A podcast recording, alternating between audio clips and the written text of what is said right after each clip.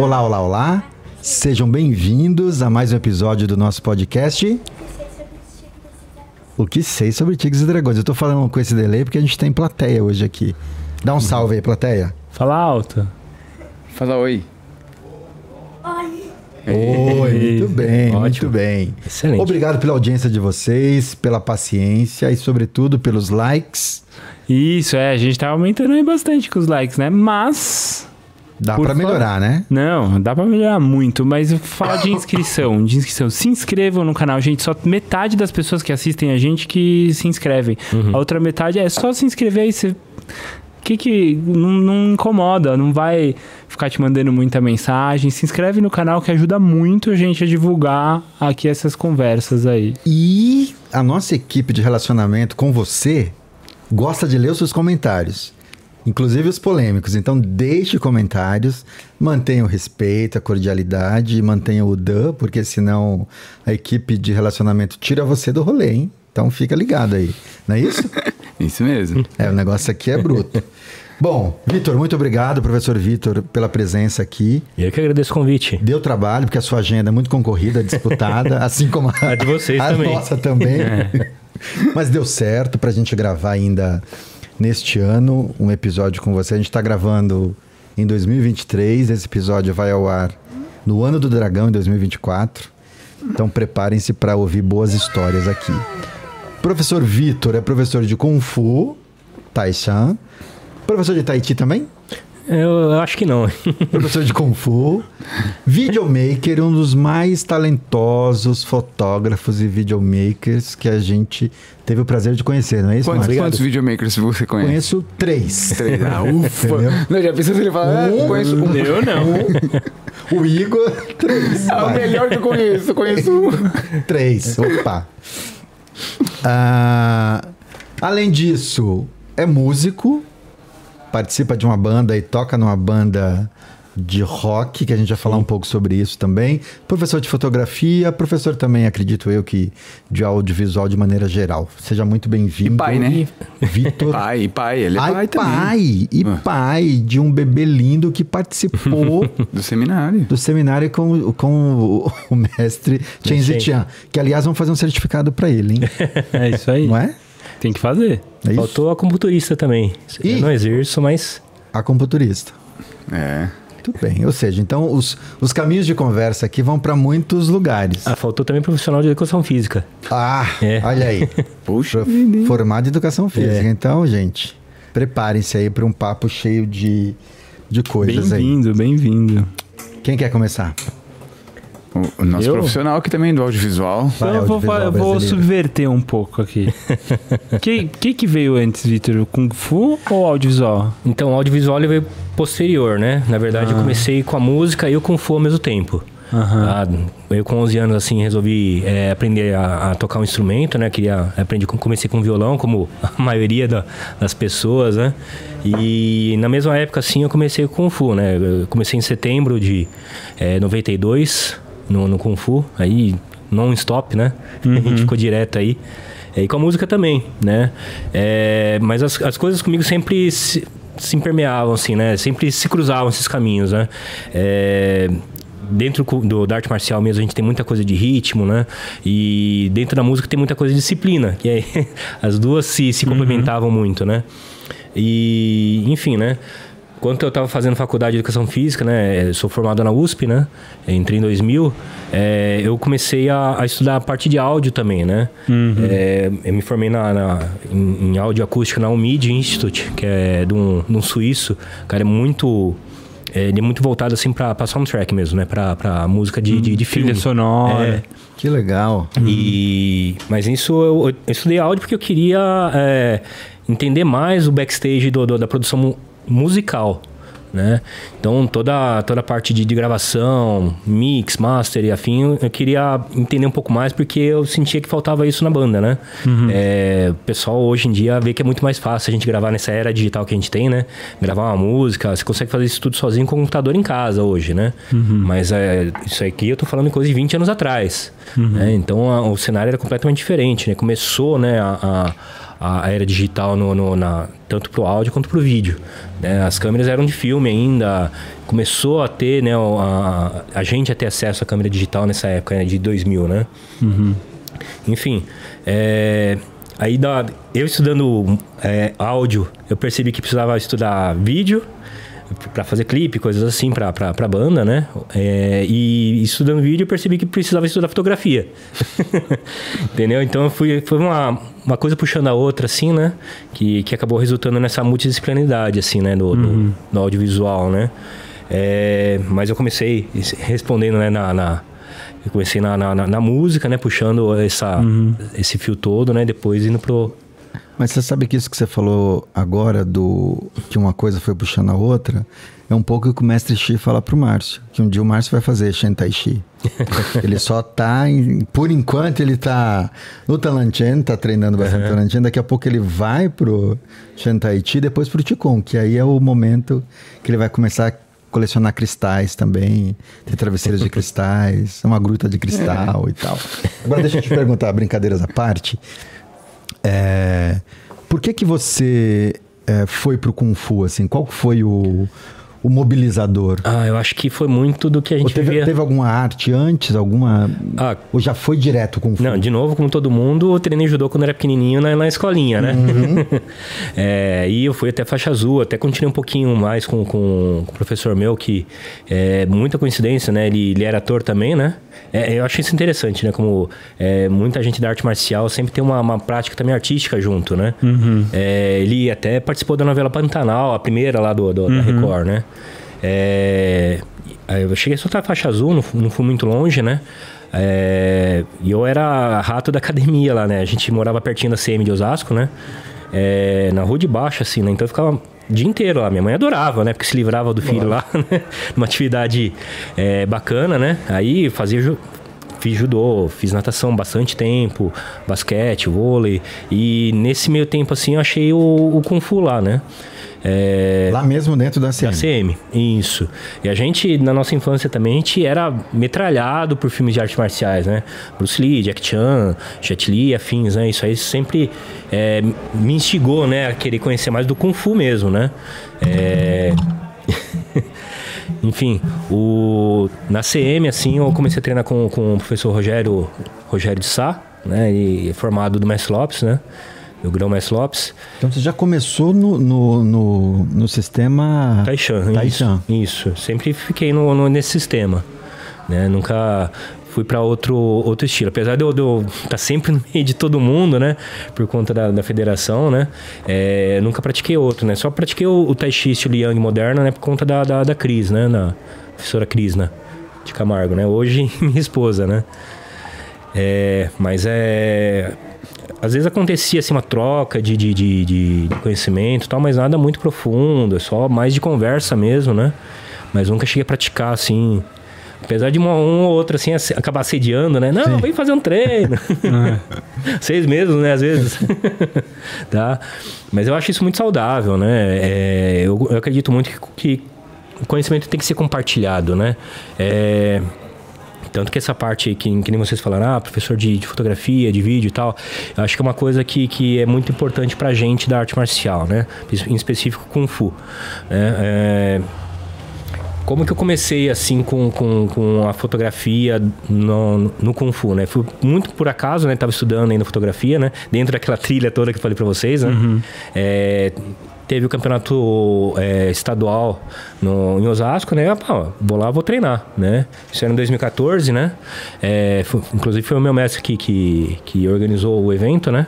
É, tirei algumas fotos e tal. Tava né? nesse campeonato, não? Tava. Foi pela federação, né? Pela federação mesmo. Sim, sim, nós estávamos.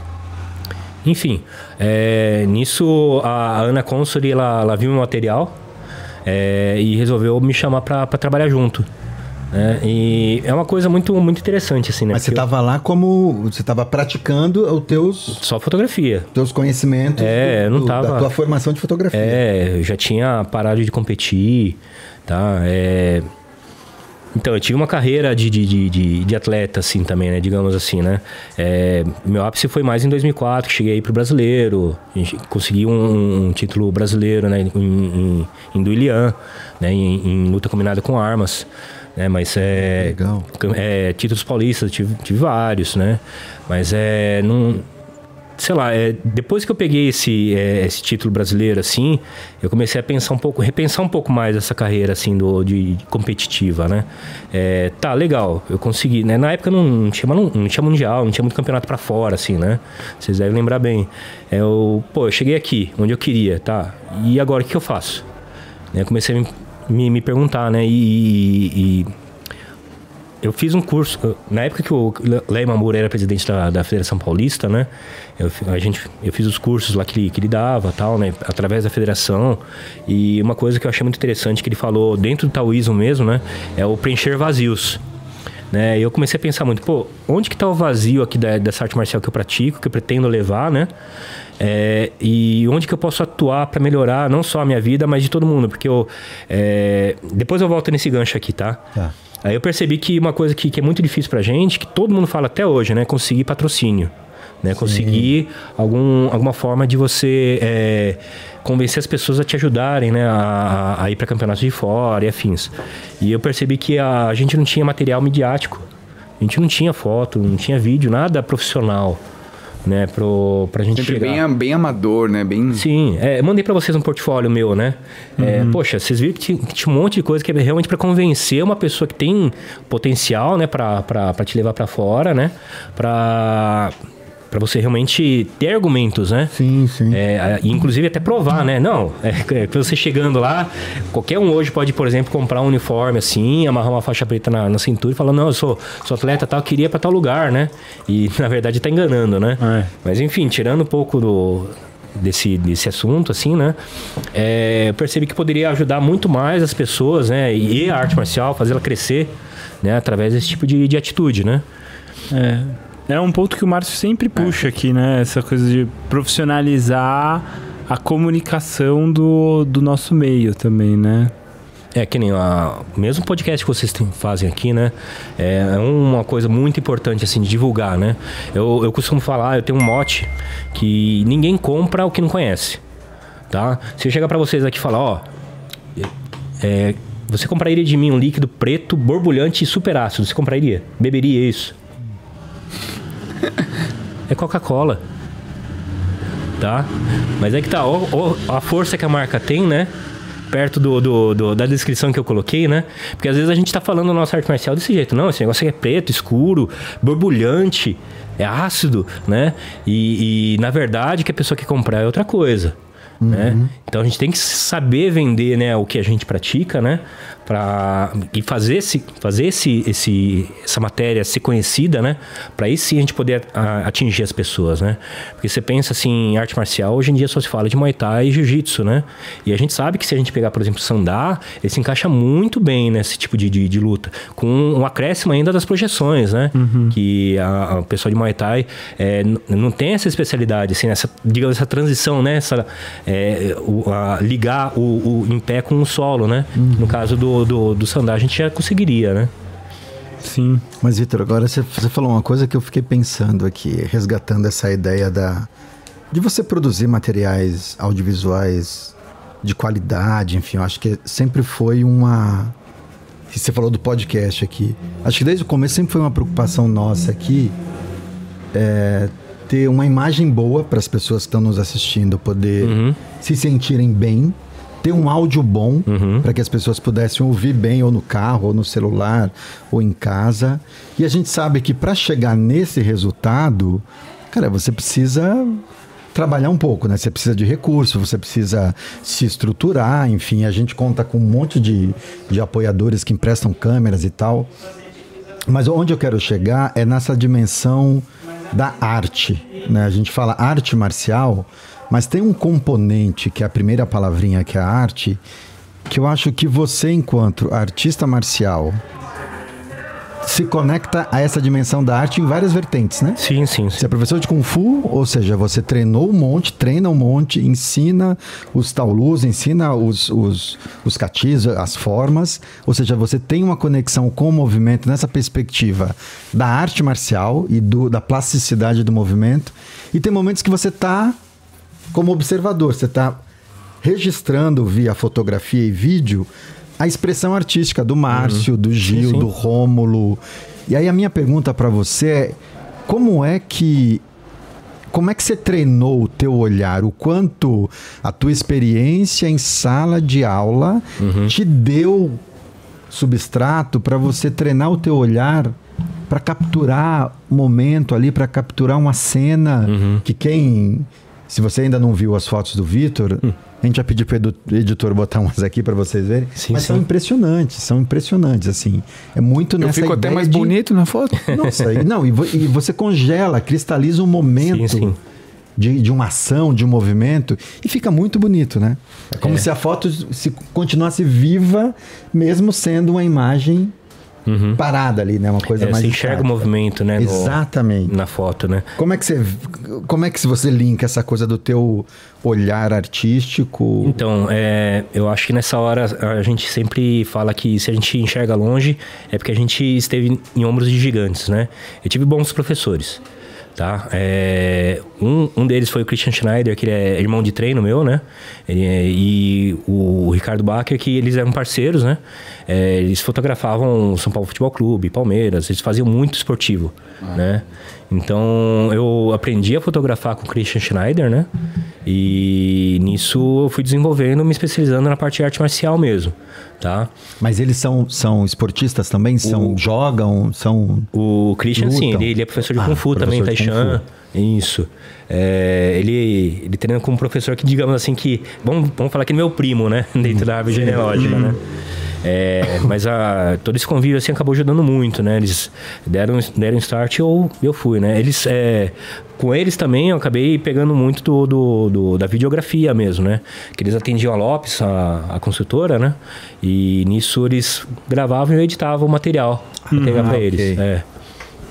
Essa, essa área do corporativo eu, eu atuei bastante também. Isso aí a gente pode voltar depois, né? Mas é, é muito. É que a, a coisa toda é muito de ritmo. Lembra que eu falei de música também, né? É, tem um timing certo para você pegar essas coisas, né? É, o ele tem umas bases, independente do estilo, né? Tem algumas bases que são muito semelhantes de, de, de escola para escola, né? E se você entende o ritmo do, do, do atleta, é, você lógico, né, com uma câmera profissional, porque por mais que um, um celular seja excelente, né, super prático, né, ele não tem o mesmo timing, mesma resposta, né, que, que teria uma câmera profissional, né. E nisso eu vou registrando, né. É, é, normalmente é que aí já entra um pouquinho também no, no meu curso de fotografia, né? Então, todos estão até convidados a participarem, tá? É, a gente já tá com, até com uma proposta em desenvolvimento aqui na, na Shaoxing mesmo. Exatamente. Tá. Ano que vem promete. Lembra que eu falei, né? As pessoas não, não compram nada se não conhecerem, né? Então, É. mas é, voltando. É, é muito treino também. Lembra que eu falei de disciplina também, da arte marcial? Você tem que pegar e, e treinar muito, né? Normalmente, o normal do, do, de fotógrafo esportista é usar o, o shutter rápido, o, o obturador rápido da, da, da câmera, né? Ele aperta e fala, prá, 10 fotos Sim, uma sim, vez, sim. né? Eu bato uma só. Aí um ali vai. Nesse, É, nesse exemplo do nesses 10, uma vai sair uma- legal. é, uma vai estar Sim. dentro do timing que ele queria. Ok. Eu bato uma só. Tá? Mas é, é, é treino. Mas você bate uma só porque você já tem uma Eu tenho- experiência é, e treinou experiência. muito. É, por conta da experiência. Mas mesmo gente muito, muito experiente, às vezes bate muito rápido, porque realmente é muito rápido. Né? É, mas é, se vocês forem ver, né, o aproveitamento que eu tenho também é de um terço das fotos que eu bato. Né? Eu bato bastante foto. Que é altíssimo. É, que nem, por exemplo, é, um campeonato, vai, um paulista, um, um regional, eu bato coisa de 3 mil fotos no dia. Uou. É, é bastante. Tá? No. Aquele Pan-Americano que, que, que foi lá no ABC, isso, foi em Santo André. Santo André. Eu bati 6 mil mais de 6 mil fotos, quase 7 mil. É, eu, pô, gerei material pra caramba, né? E outra, eram só duas áreas, né? Que depois virou uma área só, né? Teve só ideal num, num período, depois só formas, né? E, pô, se vocês forem ver pelo número de atletas, assim, é um número imenso, né? Que nem eu falei, né? Quase duas mil por dia, né? E daí é, cai para um terço, mais, mais ou menos, o que eu aproveito de verdade, né? Seja que esteja um pouquinho fora do tempo, ou porque ficou um pouquinho desfocado. Isso acontece muito, né? Não é, não é que você errou o tempo, né? Mas a máquina não te acompanhou, tá? Hoje em dia já tá muito melhor, né? O, o, o foco que, que, se tinha, que, se, que se tem em câmeras assim mais antigas, assim até 2010, começo de, de 2020, é por contraste, né? Hoje em dia não. Eles têm uma, até inteligência artificial envolvida, assim, que, que foca no olho, no, na, tem reconhecimento facial do, do, do, do, do assunto que você quer é, fotografar e acompanha. Tá? Então, isso eu não tinha, né? E essas pessoas que eu falei que, que, que, me ensinaram a fotografar, nem foco automático tinham no começo. Era tudo manual, né? Então, numa brincadeira dessa aqui, né? Que nem aqui um anel de zoom, aqui um anel de foco. O cara trabalhava assim. Nossa, fazendo é, uma... um dedo em cada, cada anel, né? Uau. então, é... Então, é, hoje em dia está muito mais fácil, de novo, né? Que nem eu comentei, né? A tecnologia ajudou muito a gente a, a, a desenvolver mais material, né? E mesmo com celular, assim, a gente consegue foto incrível, né? É, mas vai muito do treino também, né? É, sem conhecimento, que nem... É, pô, você coloca um, um, piloto de Fórmula 1 com, com uma Brasília e uma variante, ele vai ganhar de você com uma Ferrari, né? Por quê? Porque ele tem outra não, lógico, né? Dentro das, das proporções, assim, né? Mas eu acho que dentro, da metáfora fica muito, muito óbvio, assim, pra gente, né? É, por mais que eu, eu uso uma câmera de, de 2010 para fotografar até hoje, né? E ela me, me, me supre super bem. Tá? É, agora, se eu pegar uma câmera mais moderna, eu consigo fazer foto igual, até melhor, né? Mas uhum. o oposto às vezes não acontece. Uhum. Mas acho que tem um, tá? uma, uma, outra parada envolvida de a, olhando as suas fotos, assim, né, todo o seu trabalho, existe um talento envolvido, né? Porque assim, por mais que que uma pessoa que não tem um conhecimento, ela treine e aprenda, talvez ela não consiga atingir uma pessoa que já tem um talento nato para aquilo, entendeu? Você pega, por exemplo, sei lá, um Ayrton Senna. O cara fora da, da, curva. Tem uhum. vídeos dele conversando com engenheiros japoneses quando ele corria fora. E ele falando que, tipo, meu, arruma o carro porque tem um barulho no motor que eu ouvi ali, assim, assim. Os caras abriam o motor e tinha, tinha um problema ali, entendeu? Então existe uma coisa que é o talento, né? E aí vem uma pergunta: o quanto será que o treino supera um talento, né?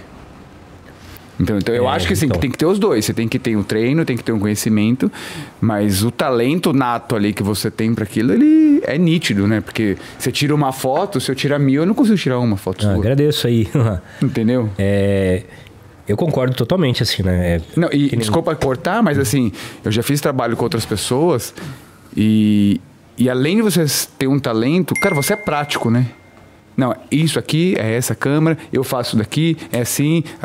Já foi, resolveu, o trabalho fica bom, o resultado fica bom, o produto fica bom. Você vai dizer, caramba, meu, eu já fiz trampo com pessoas com 5, 6 e não, não, entrega isso aqui. Uhum. Entende? Ah. ah. obrigado, mas é, é, aí tem várias coisas envolvidas, tá? Primeiro do, do talento versus é, é treinamento, né? É, eu vejo que uma, uma, uma, pessoa talentosa, assim, ela aprende muito rápido, ela desenvolve até certo grau. Uhum. E se ela não pegar uma, uma pessoa que realmente desenvolva ela para ir como um Ayrton Senna da vida, assim, né? Ela não vai para frente, né? É, que nem uma, uma, coisa que eu odiava, assim. É, eu sei que o Romário era um, um atleta, assim, que eu vejo muito como, nossa, excelente, né? Mas é, ele costumava falar muito, pô, treinar para quê? né? Eu já não, não, concordo muito com isso, né? Sim. Eu acho que, que é... E o contrário, às vezes, acontece também, né? A pessoa não tem tanto talento, né? Mas por tanto, tanto que ela se, se dedicou, ela consegue chegar num nível de expertise, assim, sim. excepcional, né? Então, é... é, é não, sempre... Desculpa, e Romário ainda tinha uma coisa que era... Tinha essa máxima do treinar para quê e ele ficava lá na banheira e fazia gol, né? Sempre isso. fazia gol. Que ódio. É. Entendeu? Aí, aí, tinha isso. Que aí ódio. sustentava essa máxima dele do. Entendeu? Vou é pra balada isso. de noite, é. vou não sei o que lá, é, porque no é. outro dia eu vou estar é. tá na posição certa, que a bola vai chegar para mim e eu vou estar tá cara a cara o é. E ele fazia Pronto, gol. Entendeu? E fazia, né? Porque o resultado era fazer gol, né? Exatamente. Que nem exatamente. Puxar pro, pro nível da música, assim, né? O Jimi Hendrix, ele, ele foi autodidata, né? aí a gente sempre o pessoal da música também é muito desleixado, né? É, pô, mas se o Hendrix ele tocava tudo aquilo lá, inventou tudo aquilo lá sem ter estudado, né? por que, que eu vou estudar, né? Aí eu sempre fico naquela, pô, mas e se o Hendrix tivesse estudado, o que mais ele teria feito além de tudo aquilo lá que ele já fez? né? Tanto de coisa inimaginável, né? Que, que, que poderia ter, ter, ter vindo, né? Se ele associasse esse talento inato dele com mais conhecimento, né? Então, é, eu penso muito por esse lado, né? Só, só um ou só outro não, não resolve, né? É, mas eu, eu quero dar uma desviada aqui. Eu fiquei, enquanto você ia falando, assim, eu fiquei pensando, porque as fotos do Vitor tem muita express, né, expressividade você vê bem a expressividade do corpo do atleta fica bem registrado no, no teu olhar, é, o momento né? fica, né? Aquela... É. é, e aí tem uma coisa bem legal porque é, fica a gente já enquanto atleta já fica essa coisa, né? É mais express, expressão corporal, é mais técnica. E aí você eu o que eu acho é que suas fotos elas pegam bem esse esse essa mistura boa, né? Assim, uhum. A expressão e, e, às vezes um salto, um, uhum. um movimento super alongado e tal. Você já foi árbitro em alguma. Já, não, na federação. Porque é, bastante tempo. É o que deveria ser o olhar do. Assim, idealmente, não, tô falando, não é uma crítica, isso é. Um, num, extrapolando assim, o olhar do árbitro é aquela foto ali daquele. É isso, é, tanto pro bem quanto pro mal, né? Uhum. Mas o que, que você acha? É, é mais expressividade ou mais no campeonato. Ah, então, é. Essa é uma foto. É, é mostrando das é, fotos que eu tirei. Que mostrar no, na é, tela. É, é essa o Vitor foto... já botou. Não, o Victor olha, não. olha, o Luciano. Essa Luciano. aqui eu acho. olha, olha o detalhe da espada. Uhum. É, então, exatamente. Não, é. é uma foto que tem movimento, né? Assim, é, e eu, o que eu vejo quando eu vejo essas fotos é que eu não sei o que, que é melhor, se é a posição da espada ou o olhar. Você para pra mandar pro Sabe? Luciano, Esse tá? conjunto é... Uhum para botar. É muito interessante. É, não, sim. É. Então, é. Eu não sei, é que eu conheço a, a arte marcial, né? Eu sei uhum, onde que isso, a, é. o, o, atleta ele vai colocar força, ele vai é, se expandir, vai recolher, né? Então é uma coisa que eu gosto muito, que nem é, das fotos que eu sempre corto fora são as que o atleta tá de costas. Se por algum motivo eu não peguei o rosto, eu descarto. Tá? Querendo ou não, é, é uma coisa que sempre traz muito do, dessa a, a rosto, O rosto traz bastante Sim. vivacidade ali no Sim. movimento, Sim. né? Se, é, se aconteceu de eu não conseguir pegar o rosto, eu já descarto, tá? É... Outra coisa, até esqueci de falar, né? Mas o meu processo de, de tratamento de foto, eu demoro um pouco para entregar porque eu trato uma por uma. Eu reviso todas. Então, se eu peguei 7 mil fotos no campeonato, eu olhei todas as 7 mil fotos, né? Então, essa dedicação, esse carinho, assim, né, que, que, que, que é depositado, acho que acaba também, né? É, eu faço como se fosse para mim, né? Como se fosse para minha equipe, para para minha associação, independente do, do de, de ser uma, uma, uma, escola que seja ligada a, a, mim, que eu conheça, perto ou não, né? É, até a, a, a Nicole de Souza, é, acho que é aluna de vocês, né? Tá morando no exterior. Aluna do professor Luiz, lá do Luiz, Ela foi para um live é, e isso. com o professor Luiz. Enfim, é, nesse campeonato mesmo, né? Deu uma descansada que tinha acabado, né? E ela, por acaso, sentou do meu lado e perguntando, pô, mas como que você chegou nessa coisa toda de fotografia e tal, né? Eu comentei desse negócio de eu ter chegado no, no campeonato, chegar no, no, no brasileiro, de repente eu pô, mas para onde que eu posso ir, né? É, eu acho muito importante essa coisa de, de apoiar os demais, né? Dar continuidade, né? Eu sempre falo também para meus alunos muito assim, né? É, é, uma coisa que até não gosto muito do, do, do pessoal mais velha guarda, de segurar conhecimento, né? Eu sempre passo, é, tento transmitir ao máximo assim, né? Porque eu quero que meus alunos sejam melhores que eu. Do mesmo jeito que eu me esforcei para ser melhor que meus, meus professores, né? Eu quero que meus alunos sejam melhores, porque só assim para a gente fortalecer uhum. a prática, né? Então, é, eu acho importante a gente ter esses registros, né? E a gente conseguir mostrar para as pessoas é, toda essa arte, essa coisa que faz tanto bem para a gente, né? E conseguir dis, dis, é, difundir. É, e, e, virou uma coisa essencial, né? Porque hoje no. Assim, me colocando um pouco no lugar das federações, você faz um evento. E no, no mundo de hoje, que é tudo audiovisual, é tudo rede social, imagem se esse evento não está presente, é quase como se não só sim, existiu para aquelas pessoas que estavam ali na hora. Sim, sim. Quem não é visto não é lembrado, né? Não, e aí, Ron, você abriu um outro, um, um outro gancho aqui para falar de uma outra coisa também que passa pela mão do Vitor, né? As, as transmissões ah, do, isso. dos campeonatos, sobretudo aqui do campeonato que é realizado em São Paulo. Cara, é outra coisa que foi um ganho gigantesco, né? Acho que Você poder que entrar uns- no uns cinco anos. YouTube. Você faz já? Tá- Desde 2016. Foi a primeira vez que eu fiz. 2016. Você poder entrar no YouTube, cara, e assistir área por área, com aquela qualidade de imagem, que tem isso, né? Com a qualidade de imagem que você pode abrir na sua TV, no seu celular, o áudio ok, entendeu? Então eu acho que isso é, é muito legal. Isso é de fato dar acesso para quem não pôde se deslocar até uma outra cidade, ou é, ou é da mesma associação e não tem grana para ir. Sim. O cara pode assistir em casa, sentir aquele clima do campeonato, pode usar como material de, de treino para o campeonato seguinte, analisar, um, fazer um, Sim. aquela coisa de análise de, de, de movimento. Então, isso foi um outro resultado gigantesco, um ganho gigantesco, que eu acho que se soma a um outro resultado que eu vejo assim que ainda tem muito para melhorar, mas que é a estruturação das federações, né? Eu acho que a gente está no movimento e da confederação também de cada vez mais profissionalizar a gestão, profissionalizar a- o evento ali, seja seletivo, seja o paulista, ou seja o brasileiro. Acho que tem um, um movimento de deixar a coisa mais eh, funcional e mais organizada. Né? Isso de uns, sei lá, de uns 10 anos para cá, talvez um pouco mais, né? Então, acho que esse é um outro ponto que vale a pena. Então, se você nunca assistiu um campeonato paulista transmitido aqui, organizado pela Federação Paulista, com os recursos tecnológicos do Vitor, vale a pena. É, tá no YouTube, né? É, todos eles estão no faz YouTube Vale, vale a disponíveis. pena assistir, porque, enfim, é impressionante. Mas eu queria puxar uma outra coisa aqui. Você falou um pouquinho atrás do da câmera, né? Que você deu o exemplo aí do Sim, sim. foco e zoom, que antigamente era isso. E hoje, com a tecnologia, a gente ganha um pouco mais de, de recurso para fazer isso de outra maneira. E que aí traz uma discussão aqui pra gente que é o novo e o tradicional. Ah, sim. Que, que essa discussão não está só presente no, no aparelho em si, mas é uma discussão recorrente que aparece aqui no canal, né? É, deixa eu só fazer Entra. um, foi um comentáriozinho, um corte rápido aqui. Foco e zoom parece o que aconteceu aqui na live do canal. Pra quem não sabe, o Vitor tava fazendo câmera e cortando, As fazendo é, corte fazendo ao mesmo tempo, tá? Sozinho.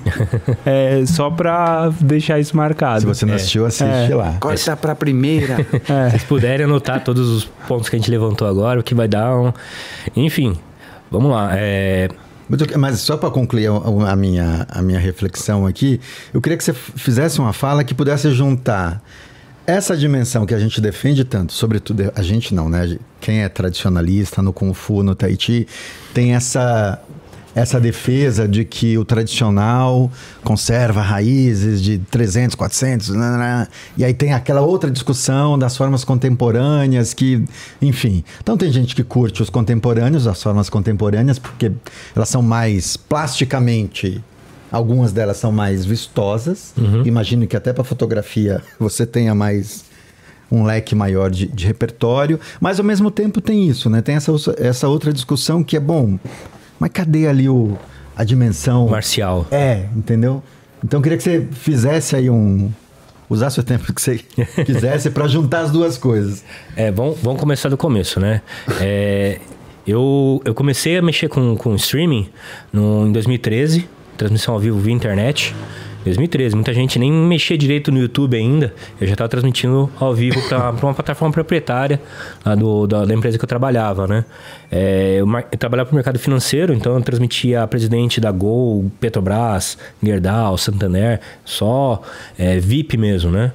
E nisso veio também essa, essa coisa que o Márcio mesmo falou, né? De, de é, poxa, já vi equipe de 5, 6 pessoas vão fazer o que o Victor faz sozinho, né? Porque eu era obrigado por conta de orçamento, né? E, e até Resolve hoje. lá. É, e até hoje, mesmo é, en- entrando em 2016, que eu comecei a fazer as transmissões para a federação, né? Porque quando eu comecei com a fotografia, eu já tinha puxado esse gancho em 2015, né? Eu já sabia fazer. É, só que ficou meio no ar e acabaram não entendendo muito a proposta, né? E mantiveram só fotografia mesmo. É, nisso, acho que teve o Mundial na China, que teve transmissão ao vivo no final de 2015. Eu falei, ó, é isso aí que eu faço. tá? Deixando concreto ficou mais fácil, né? E eu comecei a, a fazer essas transmissões, né? E o que é muito interessante é que a gente coloca... é, eu acho que faz o gancho desse velho com novo aí, né? A gente coloca as formas na íntegra para o mundo inteiro ver, né, numa plataforma fica registrado lá para você voltar e ver a qualquer hora, né? Que é uma coisa que era inadmissível, né? Quando a gente começou É, a pra treinar. você baixar, pra você recortar, pra você, enfim. Sim. Tá? Porque é, sempre existiu um medo muito grande, né? Tanto que eu até entrei nesse entrave com o Gil, na, na época que a gente estava negociando sobre o curso do, do, do Mestre Chain. É, poxa, a gente vai. A gente pode colocar esse material aberto, a gente pode ter que manter só pra gente, beleza. Mas como que a gente vai colocar por meio digital que chegue nas pessoas e elas não, não vazem para outros lugares, né? Que hoje é, é, é muito difícil você manter um material assim e não, não deixar público, né? Enfim, é, é- essa é uma coisa que, que, que eu acho que a gente quebrou esse estigma, né? De repente, né? E a gente tá começando a... a- a- começando não, né? A gente vê uns entraves muito grandes, assim, né? De, do registro barra... Porque se... É, vamos pensar, lógico, não, tô falando hipoteticamente aqui, né? Mas vamos pensar uma pessoa bem habilidosa, versada em educação física, por exemplo, né? Um profissional, é, um atleta, que seja, né? Ele vê uma forma lá de Tanlan, ah, legal, consigo reproduzir isso aqui. Aí ele vê a, toda o, todo o currículo do, do, do, do sistema de vocês e resolve dar aula disso. Não, essas são as formas, né? Então, o que, que me impediria de ser professor, então? Eu tenho o registro no, no, como profissional de educação física, né? E é uma coisa que, que a gente vai, vai, vai ter que lidar, né? O que, que é ser o professor de arte marcial, de Kung Fu hoje, né? Será que é só saber as formas, né? Será que é só reproduzir movimento? E se for só isso, né? Porque é, num primeiro momento é muito isso que as pessoas pedem, né? É, se for só isso, por que então que a gente estuda filosofia? Por que, que a gente estuda é, tantas outras coisas, né? Ou porque Ticum, enfim, Sim, sim. tá? Então acho que aí é um grande gancho que a gente pode fazer, né? É, Outra coisa, assim, né? É, é- muito da hierarquia também, né?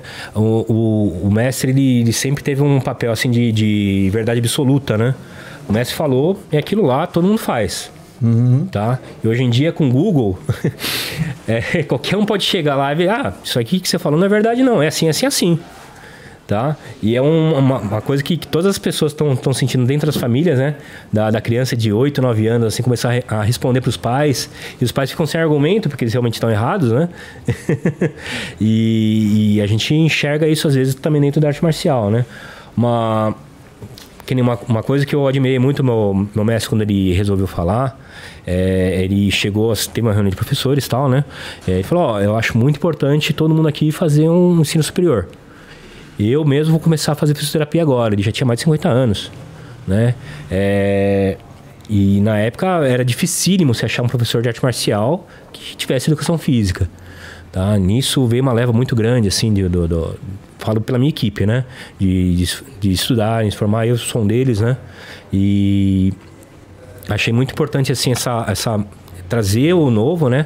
Trazer um conhecimento que, que a gente deixava apartado, né? Os- a ciência deixar de um lado, a tecnologia do outro e, e o kung fu dentro de uma caixinha que é, fica no, no- é, afastado de tudo isso, né? E no, no mundo de hoje é impossível, né? Vocês queriam falar alguma coisa que vocês estão também É, não, eu, eu, não, eu tô... é, não, mas é uma, é uma reflexão muito importante. É. Não, eu fiquei pensando, você puxou várias vezes aqui o tema, né, de da de como lidar com a democratização do conhecimento, né? Uhum. Você falou isso várias vezes e eu acho que isso se conecta muito com o ponto do Geo, que tinha um jeito antigo de lidar com isso, que é um pouco o que você tá falando aqui, você já... Mas é muito interessante, né, como, como mudou essa visão, como será que isso influencia no Kung Fu que a gente tá... É, então, é uma, uma coisa que eu me peguei muito durante a faculdade. Eu mudei muito meu jeito de ensinar durante a- a- o estudo da educação física, né? Porque se a gente for pensar na arte marcial só como reprodução de movimento, que a gente falou anteriormente, né? É, é uma coisa que acaba sendo vazia. Se eu vou, só for pegar isso aqui que o meu mestre me ensinou e passar pra frente, o que, que eu acrescentei?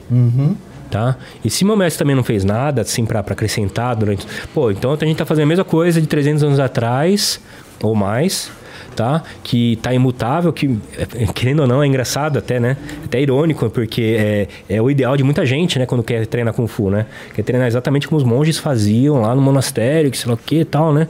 E hoje em dia o propósito até da arte, de se treinar arte marcial mudou demais. Depois da, da, da invenção da, arte, da arma de fogo, né? A, o propósito da, da, da arte marcial como defesa pessoal ficou no segundo plano. Tá? Hoje em dia, é, a gente treina por questão de saúde, por terapia, né, para a gente aliviar a cabeça e vários outros motivos, até pelo social, né? A gente se sente uma família mesmo, né, dentro da academia. E o propósito mudou. Então, é, para que então que eu vou treinar do mesmo jeito que é, foi feito há 300, 300 anos atrás, né? Quando fundaram o estilo.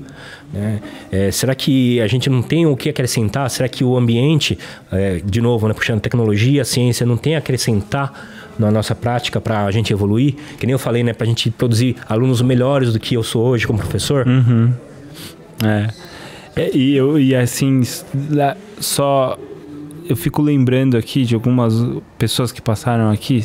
Mestre Chen falou, mestre Chen Zichan, mestre Xi falou e o mestre Frank, se eu não me engano, também falou.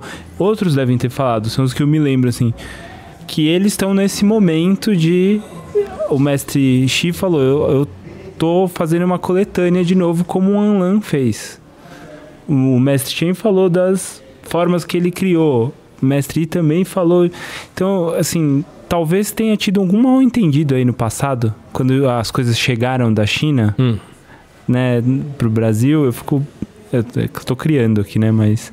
É, Não, tô achando sensacional. Fica, é, porque fica, essa, fica, fica um tabu é claro que tem que ter muito respeito e tem que fazer as coisas com sentido, uhum. que só o treino ao longo de muitos anos pode te habilitar a entender esse sentido.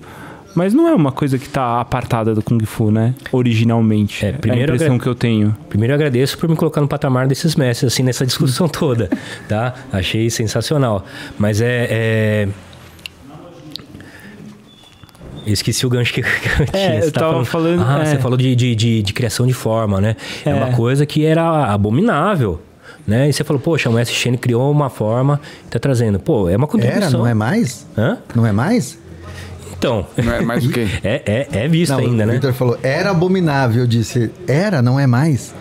Então, então mas eu acho que Depende de quem cria, né? Isso, era isso. Pronto, é isso. Depende de quem. Depende de quem e da habilidade que você tem. Né? Depende né? do, do back, assim, do. Background. É, de é, todo o conteúdo é. que essa então, pessoa mestre, usa. O mestre Chan, vigésima geração, criar um tal e incluir no, no currículo da família. É diferente do Gil criar um tal É aí que puxar. É. No currículo da família. E eu pergunto, eu vou mais fundo. Quem que avalia quem que pode quem não pode criar forma? Talvez acho que não deve ter di diretamente quem avalia. É, então, mas eu que acho que, que ponto... o, o, o, que o que valida, vamos falar sim, assim, sim. o que valida um, um, mestre ou Gil criar sim.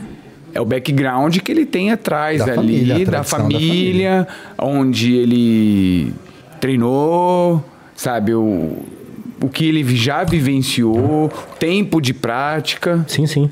Eu falei, é, eu falei quem, mas eu acho que qual parâmetro a gente usa, né? A partir desse, desse nível aqui, essa pessoa pode fazer. A partir desse aqui, não. Tá? É, tanto que é uma coisa assim que eu penso também muito o currículo é, do, por exemplo, do, do, meu estilo, eu sempre fico me perguntando, né? Eu, às vezes, eu, eu, eu conversando com outras pessoas, eu vejo que eles também discordam no currículo da própria escola que eles praticam, né? Poxa, essa arma aqui poderia vir antes, né? Porque faz mais sentido para uma criança, por exemplo, aprender. É, ou então, poxa, nessa, nessa graduação poderia vir uma, uma arma tal. Enfim, é, é, ou mesmo até acréscimos de, de, de, de, técnicas, né? Que nem o, o meu estilo mesmo, ele veio aqui pro Brasil só com técnica de espada reta, é, um bastão médio, né? Que é semelhante a uma bengala. Tá? É uma movimentação livre de tonfa, né? Guaé, né? Uhum. É, e só. Né? E hoje vocês veem no campeonato que tem muito mais coisas, né? Que foi desenvolvida depois, seja aqui no Brasil, ou troca de, de, de, de, de, de, de formas. Aqui a gente fez o, o, A gente faz o, o leque meio ruá, né? Que eu acho que vocês conhecem também, né? Aprendi até com, com o Douglas de Médio, né? É, que foi uma forma que a gente acabou absorvendo no estilo, né? E esse tipo de coisa eu acho riquíssimo. Tá? Quando que eu ia ter é, contato ou conhecimento, né, do, do, através de um especialista, né, de, de louva-a-Deus para aprender realmente a técnica mais a fundo, né? uhum. né? Então eu acho isso excelente, né? Mas, mas eu acho, Vitor, que tem uma outra coisa que é, eu acho que é legal comentar. Eu acho que quando a gente já falou bastante de tradição aqui, né, de arte tradicional. Sim, sim. É... E para mim, assim, ensinar e praticar um estilo tradicional não significa ficar engessado repetindo um movimento de 400 anos atrás. Uhum. Acho que a coisa não é essa. Eu acho que nem o meu Shifu Chenzi Chan tá nesse lugar e nem acho que o Shifu Shi está nesse lugar. Porque a gente ensina e pratica uma arte marcial que ela é viva. Cada dia que você faz o movimento, cada dia que você faz um pampu, cada dia que você faz Lao Jai Arlu, você não está fazendo exatamente a mesma coisa não. que você fez ontem. Tem uma coisa diferente que vai se manifestar aí. O mestre Chen Zichan veio agora aqui para o Brasil, e eu vi aqui o mestre Xi também corrigindo a Raquel aqui na nossa escola. E assim, o mestre Chen Zichan ensinou Lao Jia, o segundo Taolu uhum. para gente. Cara, e um Taolu que eu tinha aprendido lá na China em 2015, 2016. E aí ele volta quase 10 anos depois, uhum. dá um seminário aqui, e eu vejo coisas no Taolu que não é que são diferentes do que eu tinha aprendido. Mas eu vejo que tem ali uma. Uma evolução, talvez? É, sabe? Tem uma. Tem um estudo Ajuste. Uma maturação ali é, uma maturação, do jeito é. de fazer que me dá outros insights e que faz ele ensinar de uma outra forma. Então, isso para mim é tradição. Isso é. para mim é a dimensão tradicional. Sim, sim. Entendeu? Claro que aí você tem, no caso do mestre Chen Zichan, ele criou um, dois taulus. E aí a validação para ele seguir com esses dois taulus se deu através do pai dele e do tio dele. Então ele criou com base em alguns outros taulus, mas antes de colocar os taulus para assim, na prateleira uhum. para circular, papai e tio tiveram que ver e falar, ok, entendeu? Sim, sim. Então eu acho que tem esse processo, porque às vezes eu acho que a gente confunde um pouco essa dimensão do, do tradicional com essa imutável, coisa, né? É, Sim. imutável. Uhum. E, cara, e a gente treina uma arte. E de novo, a, a ironia, não né? É, não é imutável. É, exatamente, aí que vem a ironia de novo, né? Porque você pega no taoísmo, nada é imutável. Exatamente. é. Exatamente. Não, claro que aí tem, tem outra coisa, né? Tem o, o extremo disso. Você pegar um taolu de como o que o mestre Shin ensinou pra gente esse ano aí que tem quase 400, 300 e poucos anos eu não sei se é exatamente assim que o Alan fazia.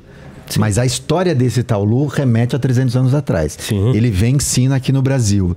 Meu, você, primeiro que você já pira por pensar que você está treinando um Taulu que tem pelo menos 300 anos de histórias. E a gente sabe que ao longo desses três séculos, o Taulu sofreu. Sofreu influências. Mutação. Mas mesmo assim, quando você está fazendo ali, você fala: caraca, isso foi o criador do Louva-a-Deus que, que organizou. Uhum. Bicho, isso te dá e te leva no túnel do tempo uhum. aí que fala: caramba, que animal isso. É. Entendeu? É, é... E aí, claro, que a partir desse Taulu, se você pegar esse Taulu e começar a inventar, criar coisas a partir disso, aí eu acho temerário fazer isso, entendeu? Aí eu acho que rompe com essa linha invisível Sim. que sustenta de alguma maneira essa dimensão da tradicionalidade. É. Você pegar e fazer caminhos, como a gente às vezes treina, né? Um caminho só, repetidamente, é uma, um método de treino, entendeu? Então acho que é uma discussão muito, muito rica. É, eu acho que daí a gente puxa o gancho para a parte de, de arte, da arte marcial. Né? Se forem ver ao, ao longo do, do, de todo toda a evolução humana, né? A arte ela foi mudando com o tempo, né? Sempre teve uma, um acréscimo, uma modificação. Ah, Vocês pegam a música, por exemplo, de hoje, não é mesmo de, de 30 anos atrás, de 100 anos atrás. Tá? É, a gente pode ver a língua. Poxa, a língua também é viva, né? É, então, acho que aí vem, vem muito do, do, do fator humano dentro do, desse, é, dessa como é que eu posso falar desse, é, desse conteúdo intelectual, né? Vamos pensar na, na, na uhum. forma, na, na, técnica como conteúdo intelectual, né? É. Não, mas é, eu acho que assim, não tem como a gente pensar que as coisas sofreram e sofrem mudanças e influências. E a, a, música, sim, você pega um instrumento, um violão de 1900 e E 40 é um outro tipo de madeira, Uhum. entendeu? De hoje. Exato. é. O instrumento de percussão Não. muda completamente. As E esse paralelo é muito interessante, porque é isso, né? O que diferencia um, sei lá, um moleque sentado ali em volta de uma fogueira que junta dois acordes lá e de uma música que tá na rádio, né? Uhum. Certamente tem algo que diferencia, né? Assim, tem um- ou seja um tempo de estudo, uma vivência, o que foi. Então não dá pra gente falar, ah, eu fui lá em casa fiz arroz com ovo, criei um prato. Mas por que que eu não sou chefe de cozinha, não tô lá num restaurante? Tem uma diferença. Eu não tenho dúvida que tem uma diferença da forma que o mestre Chen Zichang criou e da que você vai criar, Uhum. Porque vocês são indivíduos diferentes. Não, eu não vou criar nenhuma, não. É, Tem essa pretensão, não. porque vocês são Tá, indivíduos for escuta diferentes. aqui, tá aprendendo a falar português, me escuta aqui. E porque você. E porque vocês têm vivências diferentes. Ah, sim. E sim. isso não pode ser ignorado. Agora, a arte é viva. Sim, sim. Então, Eu- Rômulo, mas eu acho que aí tem um, um, um, um ponto de atenção, que é se- a- pa- pegando o paralelo da música, né? Acho que hoje a indústria musical, acho que hoje a gente tem. Acho que o mercado ou quem produz já sabe o que pode ser mais aceito por um determinado nicho. E aí vai produzir em série É. uma série de músicas, seja sertanejo, seja funk, ou seja MPB ou, ou- ou rock. Eu acho que tem uma coisa aí meio que de, de massificação, de uma produção já meio que conectada a uma possibilidade é, de, é financeiro, né? exatamente, exatamente. É, vocês Que levantaram aí é um, É, um cês- perigo. Vocês falaram várias coisas que foi me, me rebentei na coisas do, do- da tecnologia em si, né? É, que nem com a inteligência artificial hoje, você consegue criar uma música com dois, três cliques. Pronto, Não só a parte harmônica, mas a letra, melodia, você faz tudo, pronto. tá? Hoje, eu estava estudando hoje, é, você, é, tem um banco de vozes de cantores, gr- gratuito, tá? Que eu posso chegar lá, mando a letra, tá abaixo, coloco lá no programa lá, só afino do jeito que eu quiser, ou precisar esticar, ou... enfim, eu faço o diabo lá, entrego a música, jogo no Spotify, faço dinheiro com aquilo no streaming, tá? E outra coisa assim, né? é- é, um tempo atrás explodiu, né? É que a inteligência, inteligência artificial comeu tudo, né? Mas é um tempo atrás explodiu também o NFT. Não sei se vocês acompanharam, né? Não fungible token. Né? Você colocaria um token digital lá naquela arte que você criou para sempre remeter a você, né? Porque são hoje em dia, por exemplo, você fez um, um meme que estourou, mas ninguém vai chegar em você. Tá? Então, o que todo o dinheiro que, aquilo, que aquela arte produziu lá não vai chegar em você, né? Então, o NFT, a ideia era trazer o, o direito autoral para você poder usufruir disso de alguma forma, né? E Uma coisa que eu até cheguei a conversar com alguns professores, né? Poxa, e, e como a gente traduz isso para o Kung Fu? Como a gente traduz isso para a parte marcial? A gente pode criar direito autoral das formas? A gente pode ganhar dinheiro por produção das formas? A gente, então é um negócio muito louco. Que a gente for parar para pensar assim, vai longe. Tá? E, e outra, né? Se a gente for pensar em direito autoral, é, vamos pegar o Paul McCartney mesmo, que fez show recentemente aqui no Brasil, né? É, tem música da, da- a música ela tem direito autoral até certo tempo, né? O Márcio sabe tanto quanto eu, né? E depois esse tempo assim inspira, porque senão, pô, tem o tetraneto do Elvis que tá ganhando dinheiro com a música que ele fez há 200 anos Que é atrás. 75 anos depois da morte do. Do, Do- do autor? Do autor. É. Então, tem música dos Beatles, que no caso o McCartney não tá envolvido, que daqui a pouco vai entrar em, em É. domínio público. Tá? Olha que coisa maluca, né? Então, é, até onde a gente pode pensar que a gente pode cobrar por uma arte marcial, que, entre aspas, a coreografia, a gente pode pensar nesse, nesse raciocínio, né? Que seria domínio público, né? É, e, e a gente fazer dinheiro, com, com- seja com, com a escola ou com curso, entendeu? Eu acho que é uma provocação muito interessante que a gente pode puxar também. Né? Não sei se chegaram a pensar É, Mas acho que para isso tem os meios aí, tem caminhos para isso. Não, e, e você entra num outro ponto que é quem autoriza a ensinar, né? Exatamente. E, que, que- e tudo isso que a gente tá falando, eu acho que tem, é uma faca de dois gumes. Sim, tem os sim. dois lados, é pro lado bom e pro lado ruim. Porque se não tem também ninguém que autoriza, a gente sabe que tem muita gente ensinando Mas, por exemplo, De um jeito vamos supor que o, o meio superficial, vai mestre não, do pra Gil, ser educado. Mestre Shen, ele autoriza você ensinar Ou você, ele autoriza você utilizar o nome dele, da escola dele, né? O nome Exato, dele. tem isso. Você, né? duas é, coisas, é. então, isso, são duas coisas. E se ele fala assim, eu autorizo você usar meu nome, mas não autorizo você ensinar. Ou autorizo você ensinar, mas autorizo você não usar o meu nome. E aí você fala assim, mas como que eu vou usar o seu nome e não vou ensinar? Vou ensinar. Não, contrata um professor. Você pode usar meu nome, mas contrata um professor. Entende? Ou então Olha como você é. contrata É. periodicamente lá. ensinar e você só. Então é tão complexo, né? É. E aí a gente pode pensar em franquia e várias outras coisas aí, né? No, no, no- mundo atual, né? E, e é complicado. E você pega assim, faz um compilado do, do- das técnicas do Kung Fu, joga na, no chat de PT, ó, cria aí um estilo pra mim. Pois é. Não, pensou? E por que não? Não, logo vai dar. O- Já tá começando a ler imagem, já tá Tá, mas lendo aí eu imagem. pensaria, mas por que fazer uma coisa dessa? Por quê? Fazer o quê? Não, esse Ué. exemplo que a gente está Ué, hipoteticamente... pro cara não ficar vinculado a ninguém. Ah, por que, que eu vou ensinar a mesma coisa que o Gil? Eu vou ter que ficar respondendo a ele? Eu não. Eu vou criar o meu aqui, eu faço o meu. Ou se de repente uma franquia, né? Ou se de repente. é- é- se a gente for pensar Não. no nível financeiro, a gente vai achar várias respostas. Não, você não, não vo- você não acha que não tem nada Não, a ver, mas porque eu acho que já tem gente fazendo isso sem usar Tem o o GPT. G- já entendeu? tem, Mas o exatamente. que, eu, o que eu fico pensando Já. é... Eu só tô acelerando as coisas, né? Através da inteligência Não, na artificial. prática já, já existe isso hoje, há, há bastante tempo, inclusive. Mas eu fico pensando, esse exemplo que você deu, que eu acho que é bem ilustrativo, que o chat GPT está bem presente, você usar essa ferramenta para criar um, um sistema de Kung Fu para você virar o, o mestrão desse Sim. sistema, qual o sentido de uma coisa dessa? Aí o Márcio falou para mim assim, não, para eu não estar vinculado a ninguém a pergunta para mim continua. Qual o sentido de eu não estar vinculado, Que- pois que de eu não estar vinculado ao mestre Xi?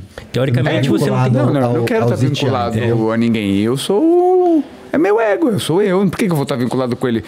Eu sei chutar, eu sei socar, eu criei, por que, que eu vou ter que ficar pagando pau pro cara? E, e outra, né? é, Vamos pensar. A gente não pensa que- assim. É que É. Isso pra gente é muito distante, entendeu? É que é essa lealdade que nem a gente tava falando, né? Do, do tradicional pro moderno, assim. Moderno eu falo dos tempos atuais, né? Que a tec- tecnologia traz, né? A gente tem uma lealdade com- para com os nossos mestres, assim, que a gente, ninguém derruba, né?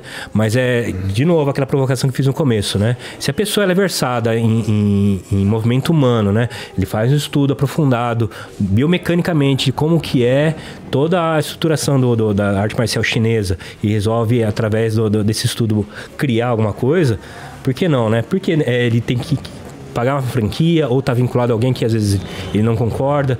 É, é um negócio muito profundo. Ah, é, o negócio, eu tô até pensando aqui, né, que você, nessa linha de raciocínio, né? A gente sabe que tem pessoas, por exemplo, que chega tipo, Gil, me ensina aí essa forma. Hum. Certo? Aí você vai me ensinar a forma. Temos nomes? Não, tô falando aí, nomes, as pessoas pensam em quem quiser. Aí, você me ensinou aqui uma forma. Facão, facão do Shen. Ah, Certo? isso eu ensino, ensino. Isso, então, Quer, não, mas, pessoal? não, mas eu tô Vem. falando, eu já aprendi com você, facão lá do Shen. E nem por isso eu vou dar aula. Nem por isso eu vou, vou ensinar, vou, Pois colo- é, vou é colocar que aqui no meu currículo. Eu não tenho condições.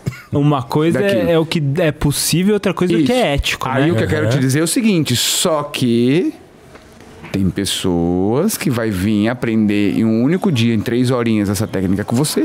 Ele vai voltar amanhã, meu amigo. Ele é o mestrão da técnica e vai dar Que é o- seminário e tudo mais e vai É ensinar. Acontece nos, nos Entendeu? via seminários. Então o que eu quero te dizer é seguinte, qual é a diferença Você disso, ganha desse um exemplo? certificado no seminário e você Isso. acha que você virou Então, professor. então, isso. Então, qual é a diferença desse exemplo que a gente está dando do cara que, tipo, não, eu vou representar o Gil, vou lá pro chat GPT e amanhã eu sou mestrão. É, é- Não, é que eu É acho, tudo muito eu acho parecido, que- é- acho é- que a diferença para mim tá num outro lugar que é. O, Vi- o Vitor falou algumas coisas de algumas vezes aqui de franquia. Você falou de estar vinculado a alguém, pagando pau para alguém, tá, tá, tá, tá, tá, tá. Eu acho que a, a reflexão maior para mim é que tipo de relação você estabeleceu com seu professor? Que tipo de relação você estabeleceu com seu mestre? Que tipo de relação você construiu com seu professor e com seu mestre? É uma relação única e exclusivamente capitalista em que você para abrir uma escola tem que pagar anuidade, pagar franquia, pagar não sei o que lá, pagar taxa de exame, pagar, enfim. Se a relação for nessa Nesse nível. perspectiva, aí é muito canibal, né? Aí é muito Não, e ainda tem o aspecto. Porque não é uma relação que a gente vive. Não é a relação que a gente acredita e nem é uma relação que os nossos tifus estabeleceram É, com a é. gente. Mas é aí que entendeu? eu penso que, é, é que a gente é uma parcela só, mas o que, que o mercado pede? Tá? Eu vou treinar com a pessoa que, que tem todo esse universo assim de hierarquia, de, de respeito e tal, né? Ou eu vou treinar com uma pessoa que especializa no- em movimento humano. O que, que dá respaldo de verdade? Porque eu tô querendo aprender ou porque tem que ser ensinado? Né? Como vocês falaram, né? Será que é só um curso? É um reconhecimento no mestre que é o- a referência mundial no, no, no assunto, na técnica? É, um, é bem profundo isso tudo que a gente tá falando. Não, acho que é uma boa, uma boa provocação. Sim, tem um outro aspecto ainda que é o que faz a gente achar que o movimento em si tem mais conteúdo do que essa relação que você trava com o mestre. Porque você acha que saber o movimento tem mais conteúdo a ponto de você ficar independente de um mestre e querer ensinar o movimento? Sendo que te- é isso que você, você acabou de falar. E, tipo, de 2016 pra cá, o mestre trouxe Ah, muito sim, conteúdo sim, sim, na, no mesmo movimento. sim, sim. né? Então, é realmente é um, um assunto É muito profundo. profundo. Aproveitando já, vamos deixar no ar, porque eu acho que a gente. é, isso aí vai muito longe, né?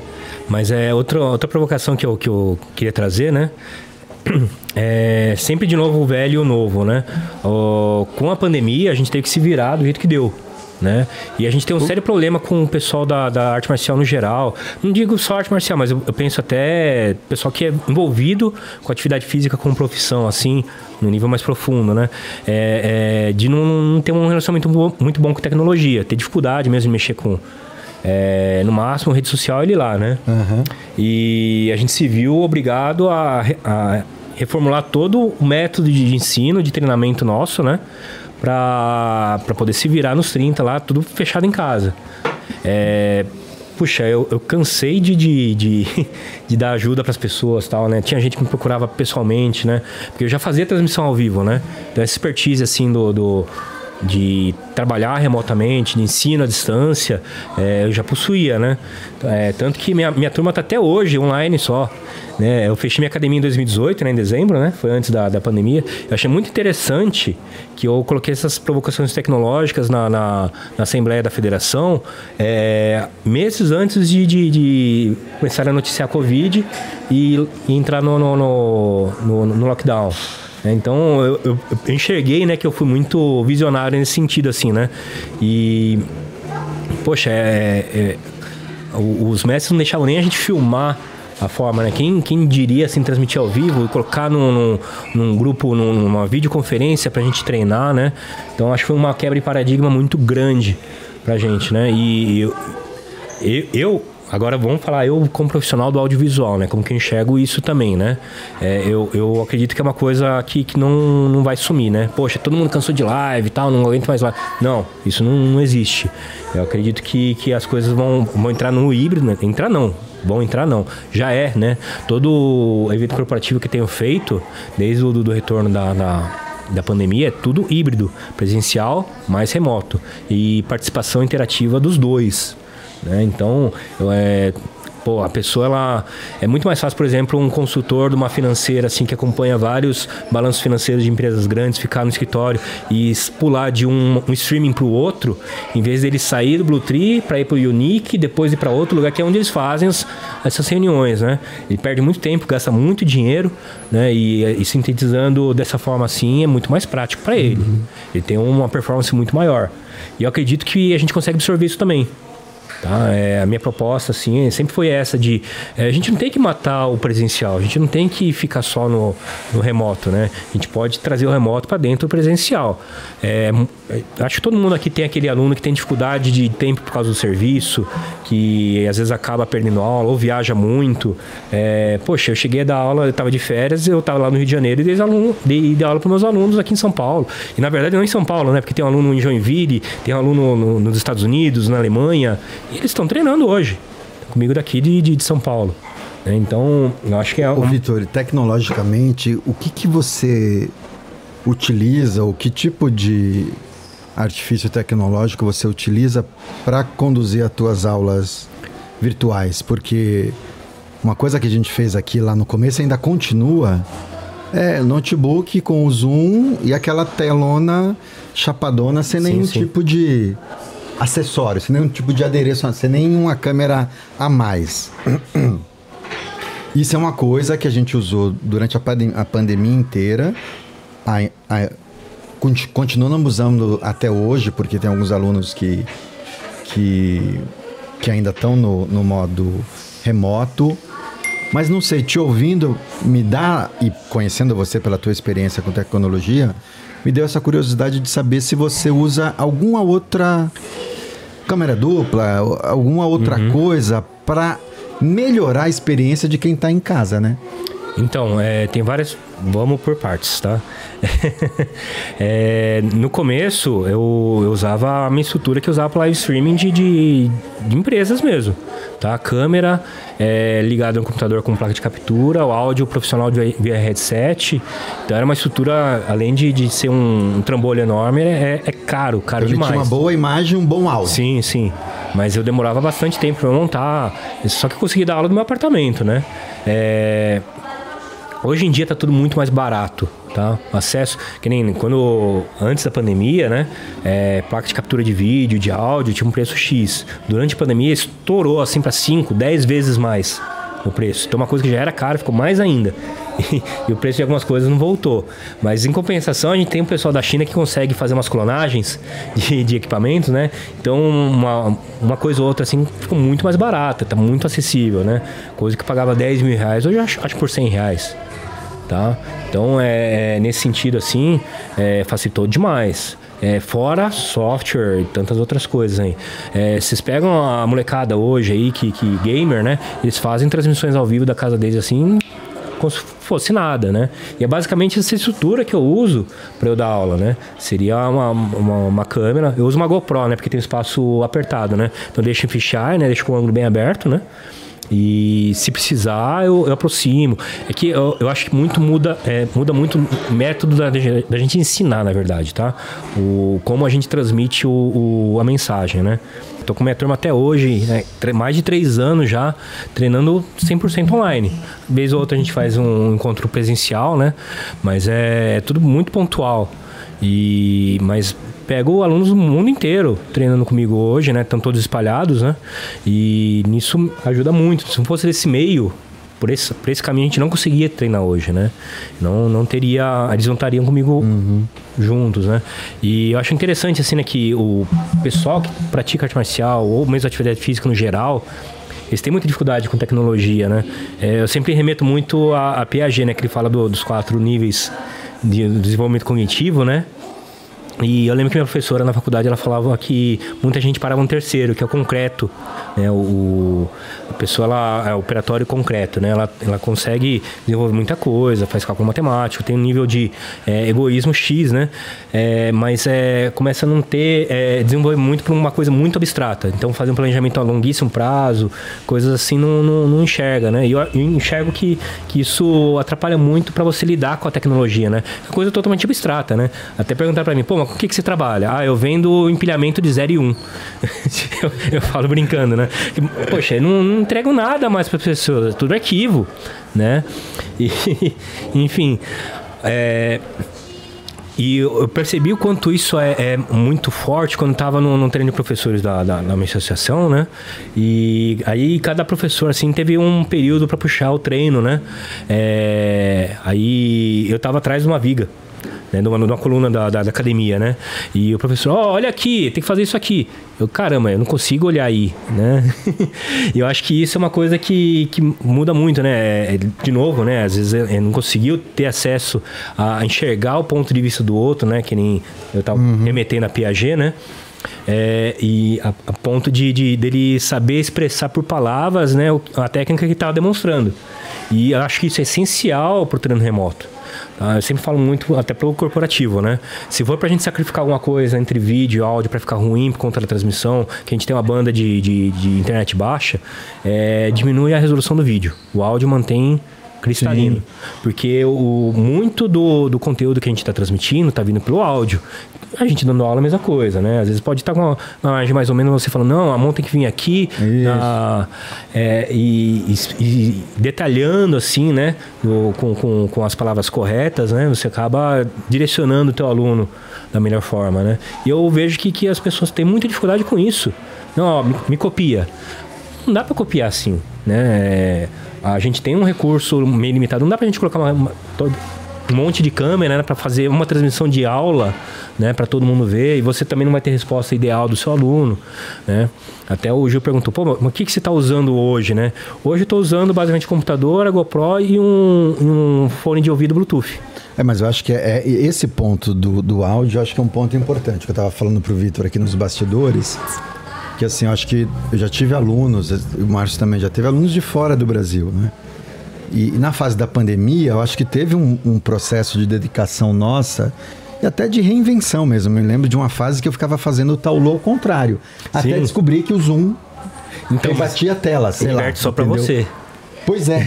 E aí eu, eu comecei a fazer lá o Jailu, em vez de ir para direita, ir para esquerda, para o aluno lá Conseguir faz- acompanhar. espelhar. fazer espelhado, é. Para facilitar o acompanhamento do aluno em casa. E é claro, tudo bem, isso virou um treino para mim, de Sim. ter que treinar seguindo para o outro lado, mas foi uma ferramenta é, didática para facilitar para o aluno.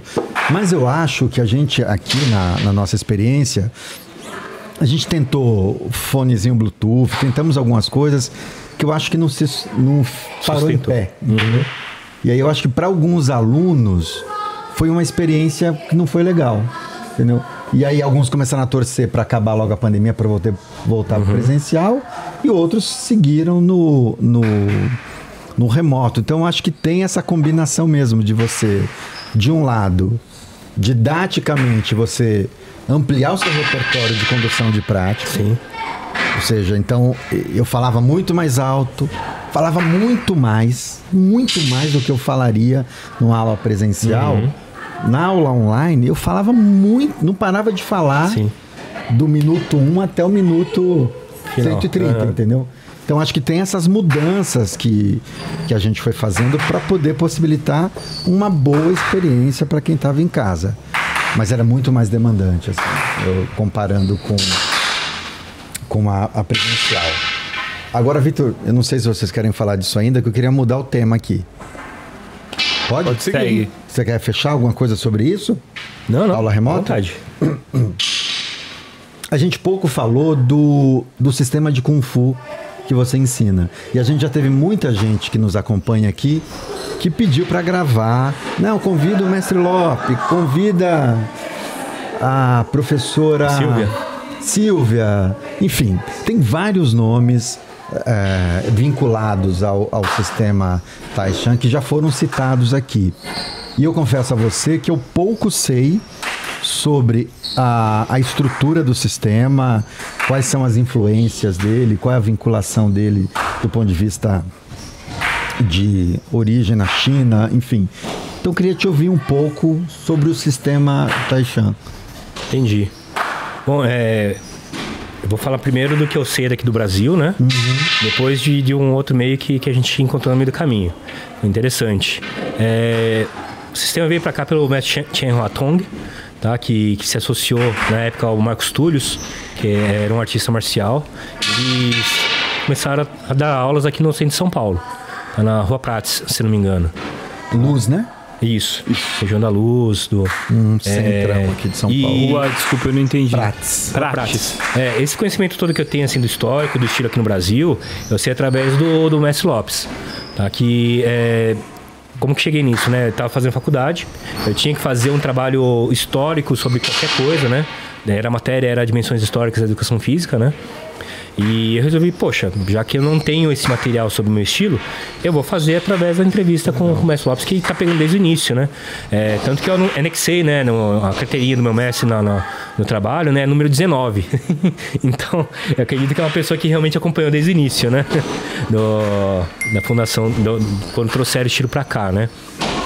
E inclusive esse, esse trabalho me rendeu é, ser convidado a, a, trabalhar no laboratório na USP, dessa professora que é a Cláudia Guedes. É, isso me trouxe muito conhecimento depois, né? É, enfim, o Mestre Chen com o Marcos Túlio, eles começaram em 74. O tiveram uma divergência no meio do, do, do, período, assim, né? De chegar a ter mais de 500 alunos, assim, na academia. Era uma coisa assim. Uhum. É, ainda mais, é, acho que todos os mestres Kung Fu na época, assim, tinham academias lotadas mesmo, né? É, a procura é muito alta. E em 79 teve um rompimento do, do, do Mestre Chen com o Max Túlios. É, nisso, quem assumiu a direção do estilo foi o Sérgio Batarelli. Acredito que vocês conhecem. Claro, né? claro. É, uhum. Ele era faixa preta na época, é. E ele que formou o. Na época, o Grão Mestre Lopes, ele era faixa verde, que pra gente é instrutor, né?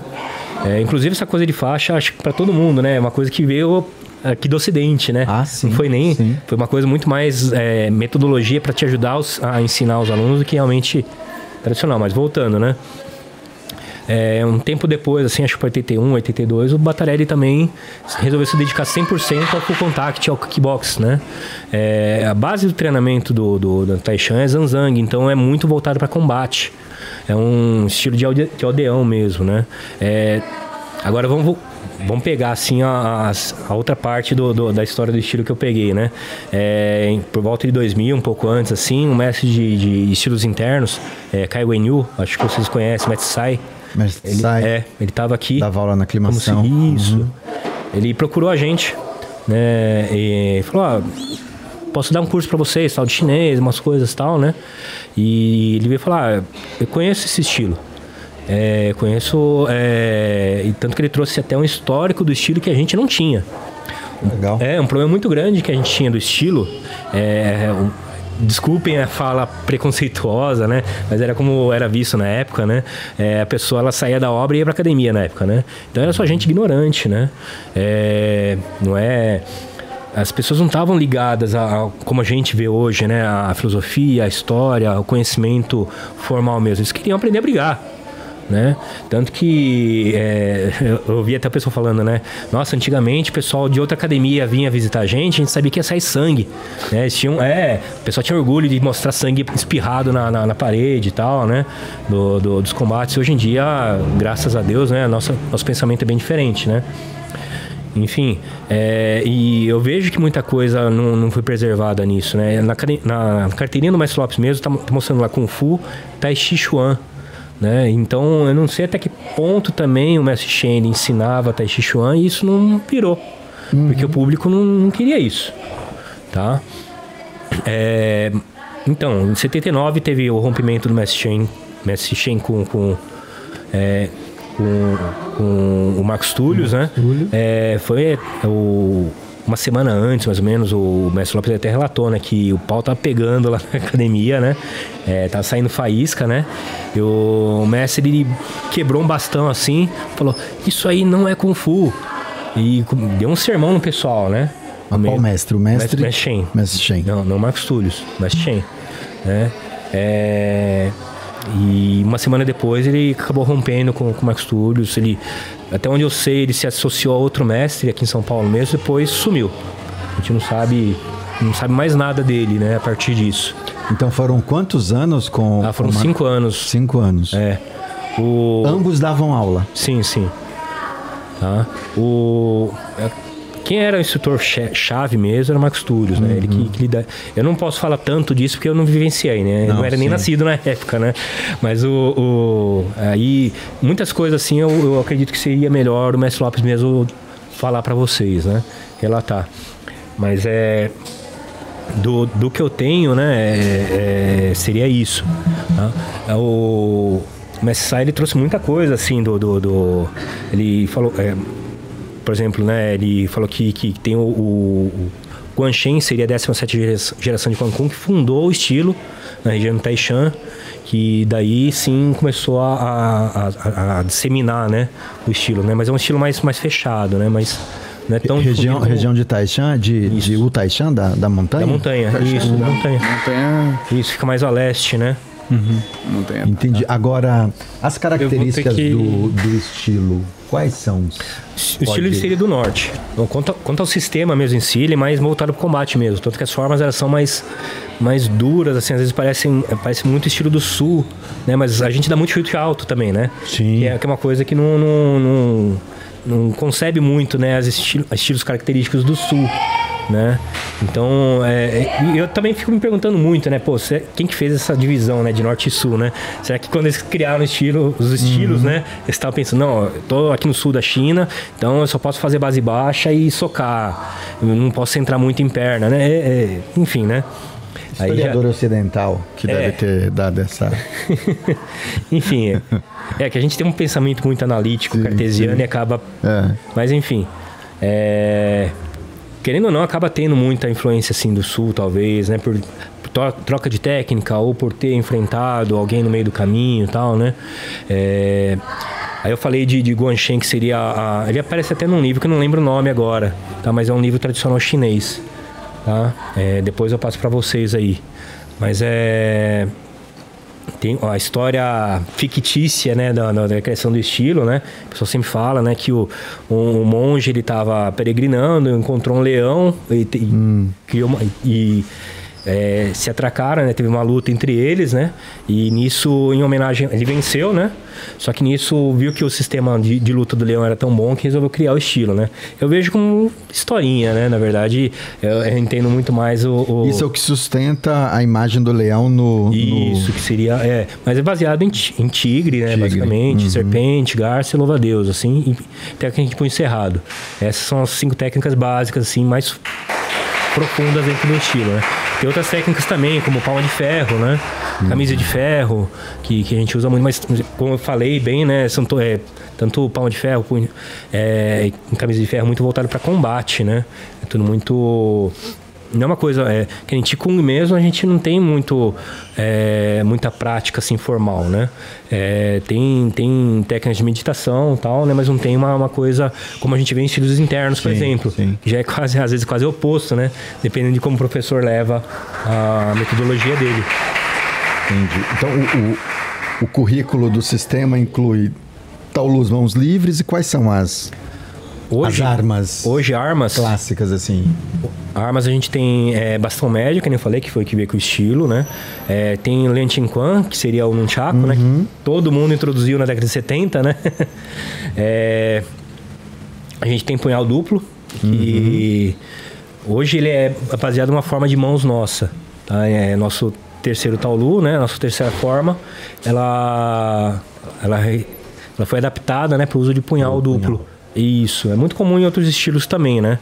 É, a gente tem também o leque do, é, do, do tem bastão longo, espada, facão, é, corrente. Isso tudo, que nem eu falei, né? foram, foram técnicas que foram sendo acrescentadas, né? É, ao longo do estilo, né? Ao longo do tempo, né? Porque com o estilo mesmo veio bastão médio, espada reta e, e a, uma forma... Uma forma não, né? Movimentação livre, né? De, de tonfa, de guaé. E, Só como curiosidade, o leque que vocês aprenderam lá com o Douglas não é o mesmo que a gente faz. É outro. É, o que a gente faz é de uma linhagem chamada Taiji Tanlan, né? Uhum. Que vem do mestre Chuchukai. O do Douglas, eu, eu não sei. Meiguar, não é? Então, eu não sei, eu não sei falar, assim. Já vi tanta gente fazendo essa forma. É, então tem muita gente que faz, enfim. Uma vez eu até conversei com o Douglas, ele falou com quem ele aprendeu. Mas eu não me recordo, mas não é o mesmo que a gente. Quando eu digo a gente, tipo online. Sim, sim. Que a gente. Ô, ô, Vitor, você falou que o estilo é muito voltado para luta, né? Sim, sim. Então, quero imaginar que vocês ainda mantêm até hoje na dinâmica de aula treinos de luta, né? Sim, sim. É, o, o, sistema de, de, de, de, combate que a gente adota como tradicional dentro do estilo, é, o, hoje seria o, o pessoal chama de semi-contato, contato médio. Ah, ok. Né? Então não tem soco no rosto, mas, tá? com, mas tem chute. Proteção. A gente usa. Sem... Então, eu Depende. quando comecei, não, a gente não usava não proteção tinha. nenhuma, né? Aí depois proteção começaram... era o rosto mesmo, era, era não, o peito, é, era... É. a canela. Aí depois de um tempo a gente começou a usar protetor bucal, que a gente manteve, né? Uhum. Uso de luva. É... Então, é, que nem eu falei, né? Até o começo da década de 90, meio de, de 80, assim, não tinha criança nem mulher treinando. Então o pessoal queria aprender a luta por si só mesmo, né? E pensando no combate real seria o que ele enfrentaria na, na rua. aí na- É. nas esquinas. É, então não de tinha São protetor Paulo. bucal, não tinha luva, não Ou de tinha nada. Osasco. É. Entendi. E, mas é, eu achei muito importante assim essa introdução do, do- dos sistemas modernos como Sandal, Sancho, Sim, é, porque é, a gente abre um, um leque, né? No, no- no início da introdução do estilo, sim, deveria ter soco no rosto e tudo mais, né? Claro, claro. Então, pelo que você contou, quem introduz o sistema aqui em São Paulo, no Brasil, é o mestre Sheng. Isso, Shen Huatong. Ele que introduz e aí depois ele não, não dá sequência, assim, vocês não, tem mais. deu. E, e assim que. Então, uma pessoa que. que, um- que, que era muito conhecida, né? Era o Nereu. Ele treinava na época com, Ah, com, com, acho, com que o Mestre alguém, Shen. acho que alguém falou aqui. Sim, né? sim. Ah, é? Nereu Gravalos, ele, ele começou com, na, na Taishan, com o Mestre Shen. E quando teve esse rompimento com o Marcos Túlios, ele começou a treinar o, o, o o mestre- Shaolin do Norte, Ah, é. O Mestre ok. Shan. Porque é, ele mesmo falou, ah, com- se não for com o Mestre, não, não, não- pra mim não faz sentido, né? Aí ele resolveu treinar com, com o Mestre Shen, é, Chiang Kai-wei. Mas é... Era um expoente, né, na, da- na- do, do Sandá, né? Eu acredito que, que até uma- teve uma, uma inter-relação, Claro, né? claro, com Trazer as certeza. técnicas para dentro do, do pessoal do, do Sandá, né? Que interessante, né? Uau. E quantos anos já, Vitor? Puxa, 30? eu comecei em setembro de 92, tô fazendo, tô, fiz 31 anos Não, 31 anos. praticando. Comecei a dar aula em 99, é. Eu tinha 17 anos na época, né?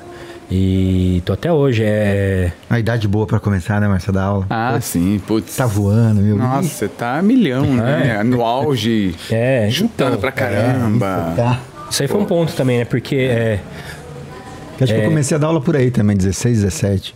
É, não sei Por aí. se a história é é a mesma, né? Mas meu pai, ele, ele perdeu o emprego, né? Na, na, na época, eu tinha 15, 16 anos, né? E eu queria achar um meio, né? Do, do, do, do poder me sustentar, pelo menos, né? Poder ter um...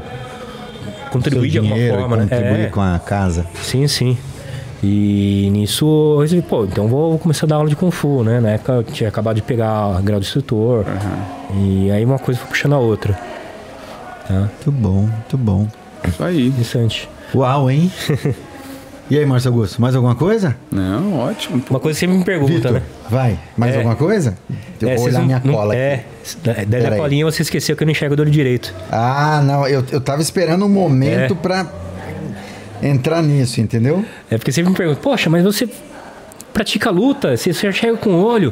Pô, mas você trabalha com audiovisual, você, Pois tá, você é, enxerga com o olho. exatamente. É, é, pra quem não sabe, né, a gente tem dois olhos pra gente perceber profundidade, né? Tem dificuldade um pouco Ah, profundidade. mas a gente não percebe assim que você.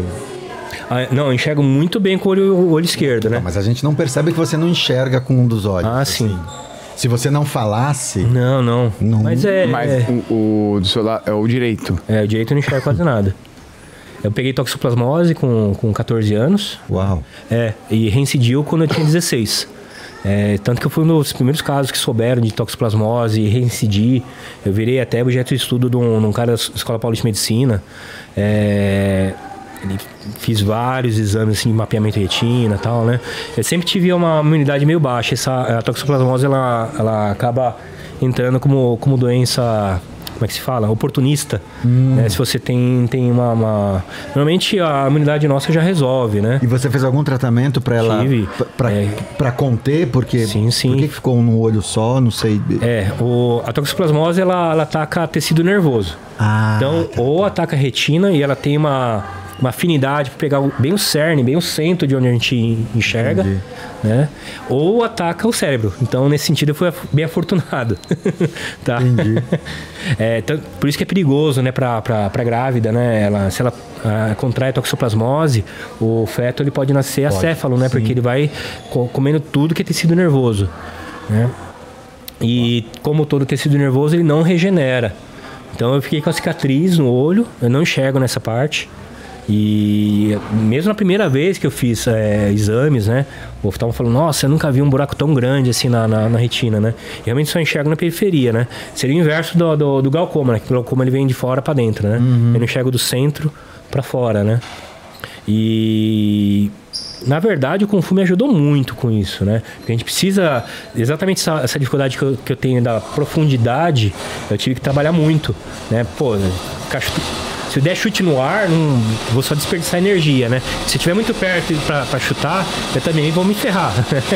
então não tem como, a gente precisa é, se, se, se, acertar. Às vezes coisa boba, querem colocar água no copo, eu sempre tenho que encostar, porque senão eu erro mesmo. Né? Não, mas é, em compensação eu enxergo muito bem do olho esquerdo, né? É, fui fazer um exame no, no oftalmo, né? É, o cara colocou aquele quadrinho de sempre, né? Tava tudo escuro, né? Aí, ah, você consegue ler aqui? Consigo, tal, tal, tal, tal. Ah, essa é a penúltima linha. Ah, consigo ler. E a última também. Assim, assim, assim. Eu consigo ler também o quadro do lado aí, que você tá falando de Covid, que tem que lavar a mão, que sei lá o que e tal, né? Que tá com a letra menor ainda, né? Aí ele olhou assim, né? Ele que tava bem perto do quadro não conseguia ler, ele falou: ah, vai para casa. você não tem nada comigo, não. Então, é, ainda bem que eu enxergo muito. Muito. É, tá bem preservado, né? O, o, meu outro olho, né? Que eu acabei conseguindo desenvolver essa atividade profissional. Não, e aí né? você vai pro audiovisual, foto, vídeo, é enfim. Tudo, é, é tudo com, com, preciso dos olhos, né? Tanto que é, por conta disso também eu, eu, evitei lutar, né?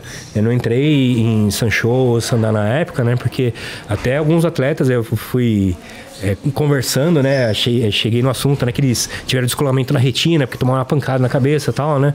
Pô, se, me, se eu tenho descolamento na retina do outro, do olho esquerdo, né? aí, né? normalmente é o, o, alvo maior, né? Sempre o lado esquerdo nosso, né? Sim. né? É, é, aí ia acabar com a minha carreira de vez, né? E até para dar aula fica difícil, né? Como você vai corrigir um, um aluno, né? É, a gente usa muito visual, né? É. Muito. Uau! Mais algum assunto aí? Não, eu tô. Márcio Augusto? Não, isso aí. Eu tinha separado aqui perrengues que eu passei já. Ah. Perrengues, perrengues. Vamos fazer uma rodada de perrengues. Puxa. Vou puxar aqui um perrengue, peraí. Que eu tenho aqui, ó. A lista de perrengues. Já aconteceu de eu ir pra. Mont... É, sempre montar a, a, transmissão é sempre uma dificuldade muito grande, né? Porque a estrutura é enorme, normalmente eu vou sozinho. Né? De novo, que nem o Márcio falou, né? Fazer o trabalho de cinco sozinho. É, aí as vou até duas da manhã e tem que estar de novo às seis da manhã lá pro, no ginásio pro campeonato, né? E. Quais foram os perrengues que você passou é, é, registrando o seminário do mestre Chen Zichian? Conta aí pra gente. Ah, foi lidar com o Gil, né? Não, eu nem tava com ele, foi lidar com você, você que ficou com ele. Eu Puxa. tava lá. Olha, não, não achei nada assim ah, fora, foi assim. tranquilo, do... né? É. O que, que você aprendeu no seminário, Vitor? Puxa. Que insight você teve no seminário? Você falou do paralelo, assim, né? Uma coisa que eu gostei muito do Mestre, Mestre Shen falando, que eu sempre falo muito com meus alunos, né? Tem até uma pesquisa da USP que eu vou fazer um, um paralelo aí com o que ele falou, né? É, ele comentou da, da forma, ah, eu vou lá corrigir a forma, né? Mas é, a forma ela tem que ser feita dentro do, do seu físico. Uhum. Da, sua, é, da sua fisiologia. Então, se dentro do, do da, da, sua anatomia está correto, então a forma está correta. Né? É, eu vi um, um, uma pesquisa, não, infelizmente não vou conseguir trazer a fonte, porque não lembro, né? Pô, já faz 20 anos, né? É uma pesquisa enorme. Ah, estavam pe pesquisando sobre ensino de coreografia, que é uma coisa que eu achei muito pertinente para a gente quando a gente ah, vai ensinar claro, forma. Lógico. Uhum. Tá? Então, como que a gente ensina a, uma forma? Vamos pensar ABCDE, fracionar em cinco partes, né? Ensinar A, depois A mais B, A mais B mais C, A mais B mais C mais D e E, né? Vai progressivo uhum. assim, né? É, aí pegaram essa metodologia, ah, vamos colocar outra metodologia. Ensina B, ensina D, C, tudo misturado, depois junta mais ou menos que nem o pessoal do esportivo do moderno faz hoje, né? É, e várias outras formas, acho que umas cinco metodologias diferentes, assim, né? É, na ordem, fora de ordem, de todo jeito, né? E cada grupo, cada um desses cinco grupos tinha 100 pessoas, então era um número bem relevante. Uau. Aí analisaram lá qual que grupo teve melhor performance no aprendizado, né? O que, que vocês acreditam? Hum. Porque o moderno tem uma metodologia diferente da gente, é. né? o esportivo, né? É, você pega, mesmo o Tai Chi moderno que, que, que eu aprendi com a Cris, também tem uma metodologia diferente do esportivo, do Wushu esportivo, né? É... Cara, de, é, essa metodologia B, C, E, foi um pouco o que a gente, eu lembro quando a gente deu o seminário de facão, uhum. quando a gente subdividiu o Taolu, Taolu. e criou o Chipancons, e depois juntou tudo. Hum. Então tem, um, tem uma potência nisso também, né? Você ensinar a Estamos- movimentação básica da rotina É. e depois pegar a rotina inteira. De uma e- parte pro É, todo, é, né? É. É, aí já foge um pouquinho do que do, do, do- da pesquisa em si, né? Mas vamos pensar numa coreografia fechada já, tal, né? É, eles pegaram que o, a performance foi igual em todos os grupos. É, qual que foi a conclusão que chegaram? É, cada pessoa aprende de um jeito. Então, se você está ensinando o teu aluno e percebe que ele não está aprendendo e está com dificuldade, então não é ele que é burro, ou como a gente acostuma, poxa, eu não estou aprendendo essa técnica que o meu mestre está me ensinando, Porque né? o método talvez não é o, Não é o- mais adequado para ele. Exato, exato. Então, é, aí eu comecei a colecionar meios de ensinar para o meu aluno, né? Então, o pessoal da, da- das exatas da USP, que eu dei aula há 11 anos lá na USP, né? O pessoal da, da Politécnica, por exemplo, engenharia, né? Que era uma, uma parcela bem grande. Sempre que eu ensinava uma coisa, eu falava biomecanicamente, usando física. Não, ó, traz seu braço mais para dentro, tal, né? Que você vai diminuir a inércia rotacional, você vai ganhar mais velocidade no giro, tal, tal, tal. E, e, meu, era, era eu falar que o negócio saía. Aí pro pessoal de filosofia, não, vamos pensar no taoísmo tal, né? Você tem que colocar essa perna cheia, aí você esvazia a outra, e assim vai. E saía. Entendeu? E não, dá, não adiantava eu mudar, assim, fazer essa permuta entre eles que, Que não ia. Não que não ia... funcionava. Entendeu? Então a gente tem que encontrar, né, o, o- o- não só o, o jeito certo de você fazer dentro do seu corpo, né, mas também o jeito certo de a gente transmitir conhecimento para o nosso aluno, né? E isso eu achei fantástico dentro do. do eu, eu me senti assim, embasado, né? Pelo mestre Shen dentro dessa. Reconheceu, né? Reconheceu uma coisa ali que, É, me vi lá, né? que é legal. É uma coisa que eu, que eu sempre vou reforçar, né? Não, eu acho que teve outra coisa que foi muito na linha do que você está falando. Foi quando, quando o, o mestre escolhe algumas pessoas para fazer as correções. No caso da sexta-feira, que ele escolheu um, um jovem que tinha. De- Guarino, Né? uhum. Não, não, o Guarino, não. O, o filho de uma outra. Tava a mãe e o filho treinando. Ah, sim, Um rapaz sim, que sim. tinha dificuldade Sim, motora. Sim. Aquilo ali foi muito genial, entendeu? Porque geralmente a gente, quando lida às vezes com um aluno assim, você fica meio, cheio de dedos e fica achando que ele tá no limite dele, o que ele fizer já tá ok. E aí o mestre fez alguns ajustes nele e que deu para ele, pro corpo Nítido, dele, é. com as dele. todas que ele tem, uma outra sensação de de conforto de como se colocar. O mesmo para Paulo, o mesmo para outras pessoas seguindo essa linha do, dos corpos diferentes. Eu acho que esse é um, um baita aprendizado mesmo. Ah, não, com certeza. É, eu acho que aí reforça, né? Enquanto diferente, né, do alto rendimento, né? A Ah. gente pega como Kung Fu para todo mundo, né? Sim, Que eu acho que, de novo, reforçando, é onde a gente foca nosso trabalho de verdade, né? exatamente. Onde não só com o aluno, né? Mas de compartilhar conhecimento, como a gente falou no início, de novo. né? É, eu acho que é aí que tem uma representatividade muito maior na nossa atuação. Né? Sucesso! É isso, Vitor? Cinco é minutinhos isso, para perrengues. Cinco minutinhos? Vocês querem. Bom, Diga os perrengues aí que você. dentro da Eu vi que no federação. seminário não teve nenhum, né? Não, Então, não, beleza. tá Então de tá boa. tudo bem. É, é sempre corrido, né? Mas a gente resolve, né? Dentro da federação, acho que o maior que eu tive, assim, que foi mais chatinho, assim... Uma vez eu fui para um, pra um campeonato no, no interior, né? E montei e tal, tudo duas, três da manhã, né? de- acabou. Aí, beleza, vou pro, pro hotel, né? Aí, que hotel? Vocês não reservaram hotel pra mim? eu tinha que dormir no colchão lá do, do, do Leitai. Os alunos do professor... Dormiu até- no ginásio? é, no ginásio. Aí seis da manhã, lógico, pessoal de longe. Eu fui dormir três da manhã. Seis da manhã o pessoal já tava chegando lá Lógico, lógico. pra competir. É, essas coisas ninguém sabe, né? Esse é, perrengue dos bastidores. que- é. Que, é- E que você já teve algum perrengue do tipo, tá na transmissão e. Pum, Caiu. caiu tudo. com a federação, assim, nunca tive muito problema, viu? É, é que quando a coisa tá tudo muito na minha mão eu- e eu consigo controlar tudo, né?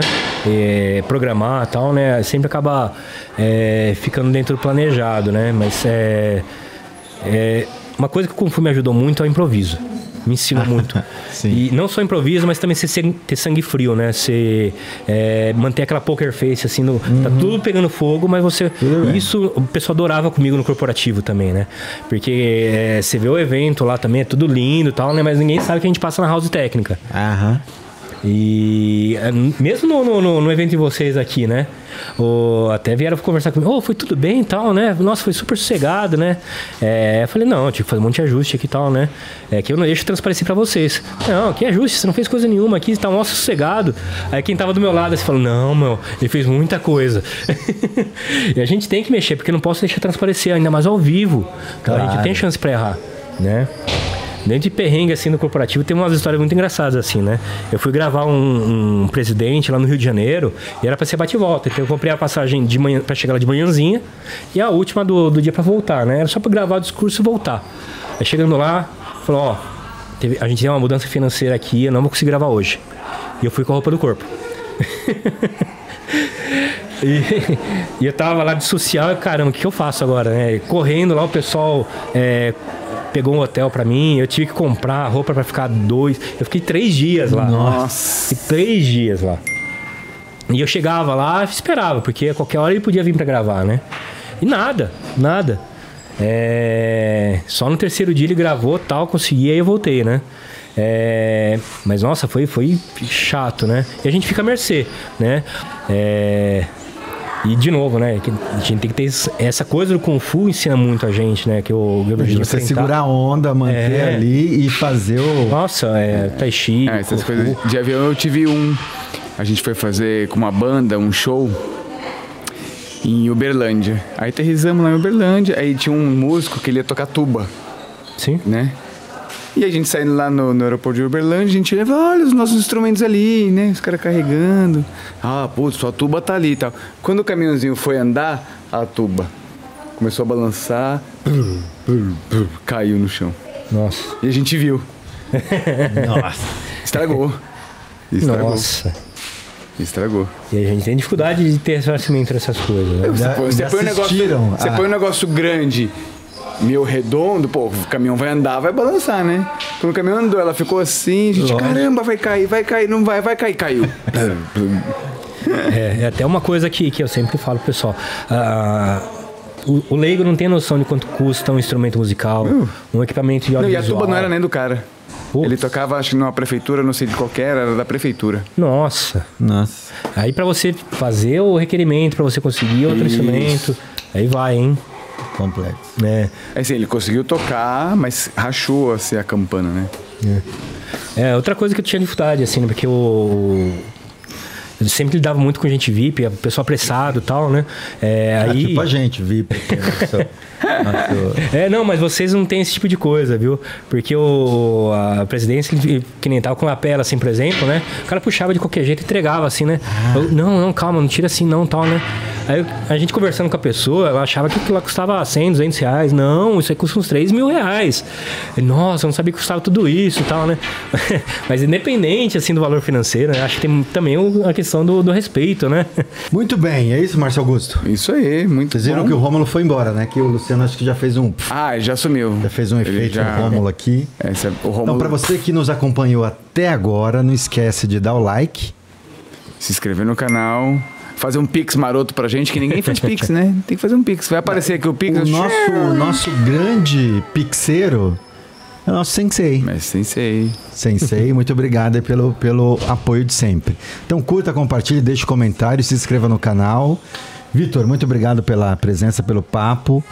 E Olha- por, faz- por fazer aqui, não só nós aqui, mas quem está nos assistindo, pensar um pouquinho fora da caixinha. Sim. Acho que é importante. Acho que essa é uma proposta também do, do podcast, Podcast. aqui, tá bom? Ah, é, eu que agradeço aí o convite, as portas que vocês abrem pra, pra gente, né?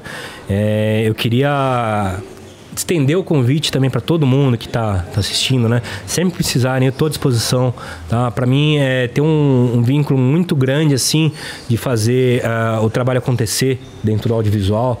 É, por questão de eu, de eu- de eu participar dessa comunidade, né? Que nem eu tava falando pro Gil. Gil, dinheiro não é problema, vamos fazer isso aí virar.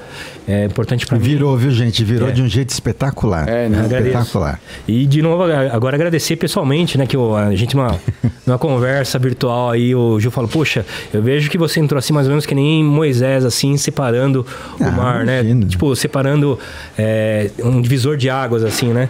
É, eu agradeço, assim, né, a, o elogio, né? Chegou com cajado, assim. fez assim, ó, pum. Não, porque antes o Márcio sabe. Eu sou o audiovisual aqui dos, É, do não- rolê aqui. Não, a gente tem o Igor, né? O Igor também, que era o nosso terceiro elemento, quarto elemento aqui no, no canal. É, mas boa parte dos eventos da Ponlai era eu com camerinha, ficava assim, ó, o dedinho aqui tirando Te e entendo. segurando para ter um pouco de, de vídeo também.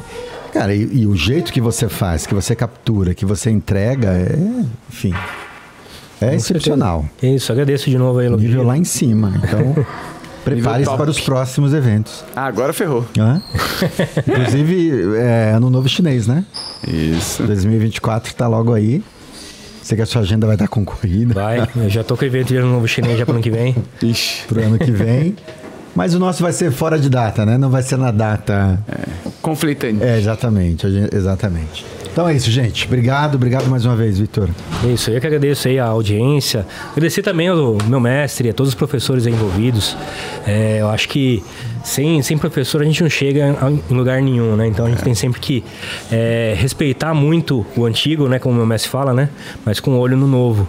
né? Então eu acho que a gente tá, tá aqui para isso, tá? E obrigado mais uma vez, pessoal. Beleza. Valeu. Valeu.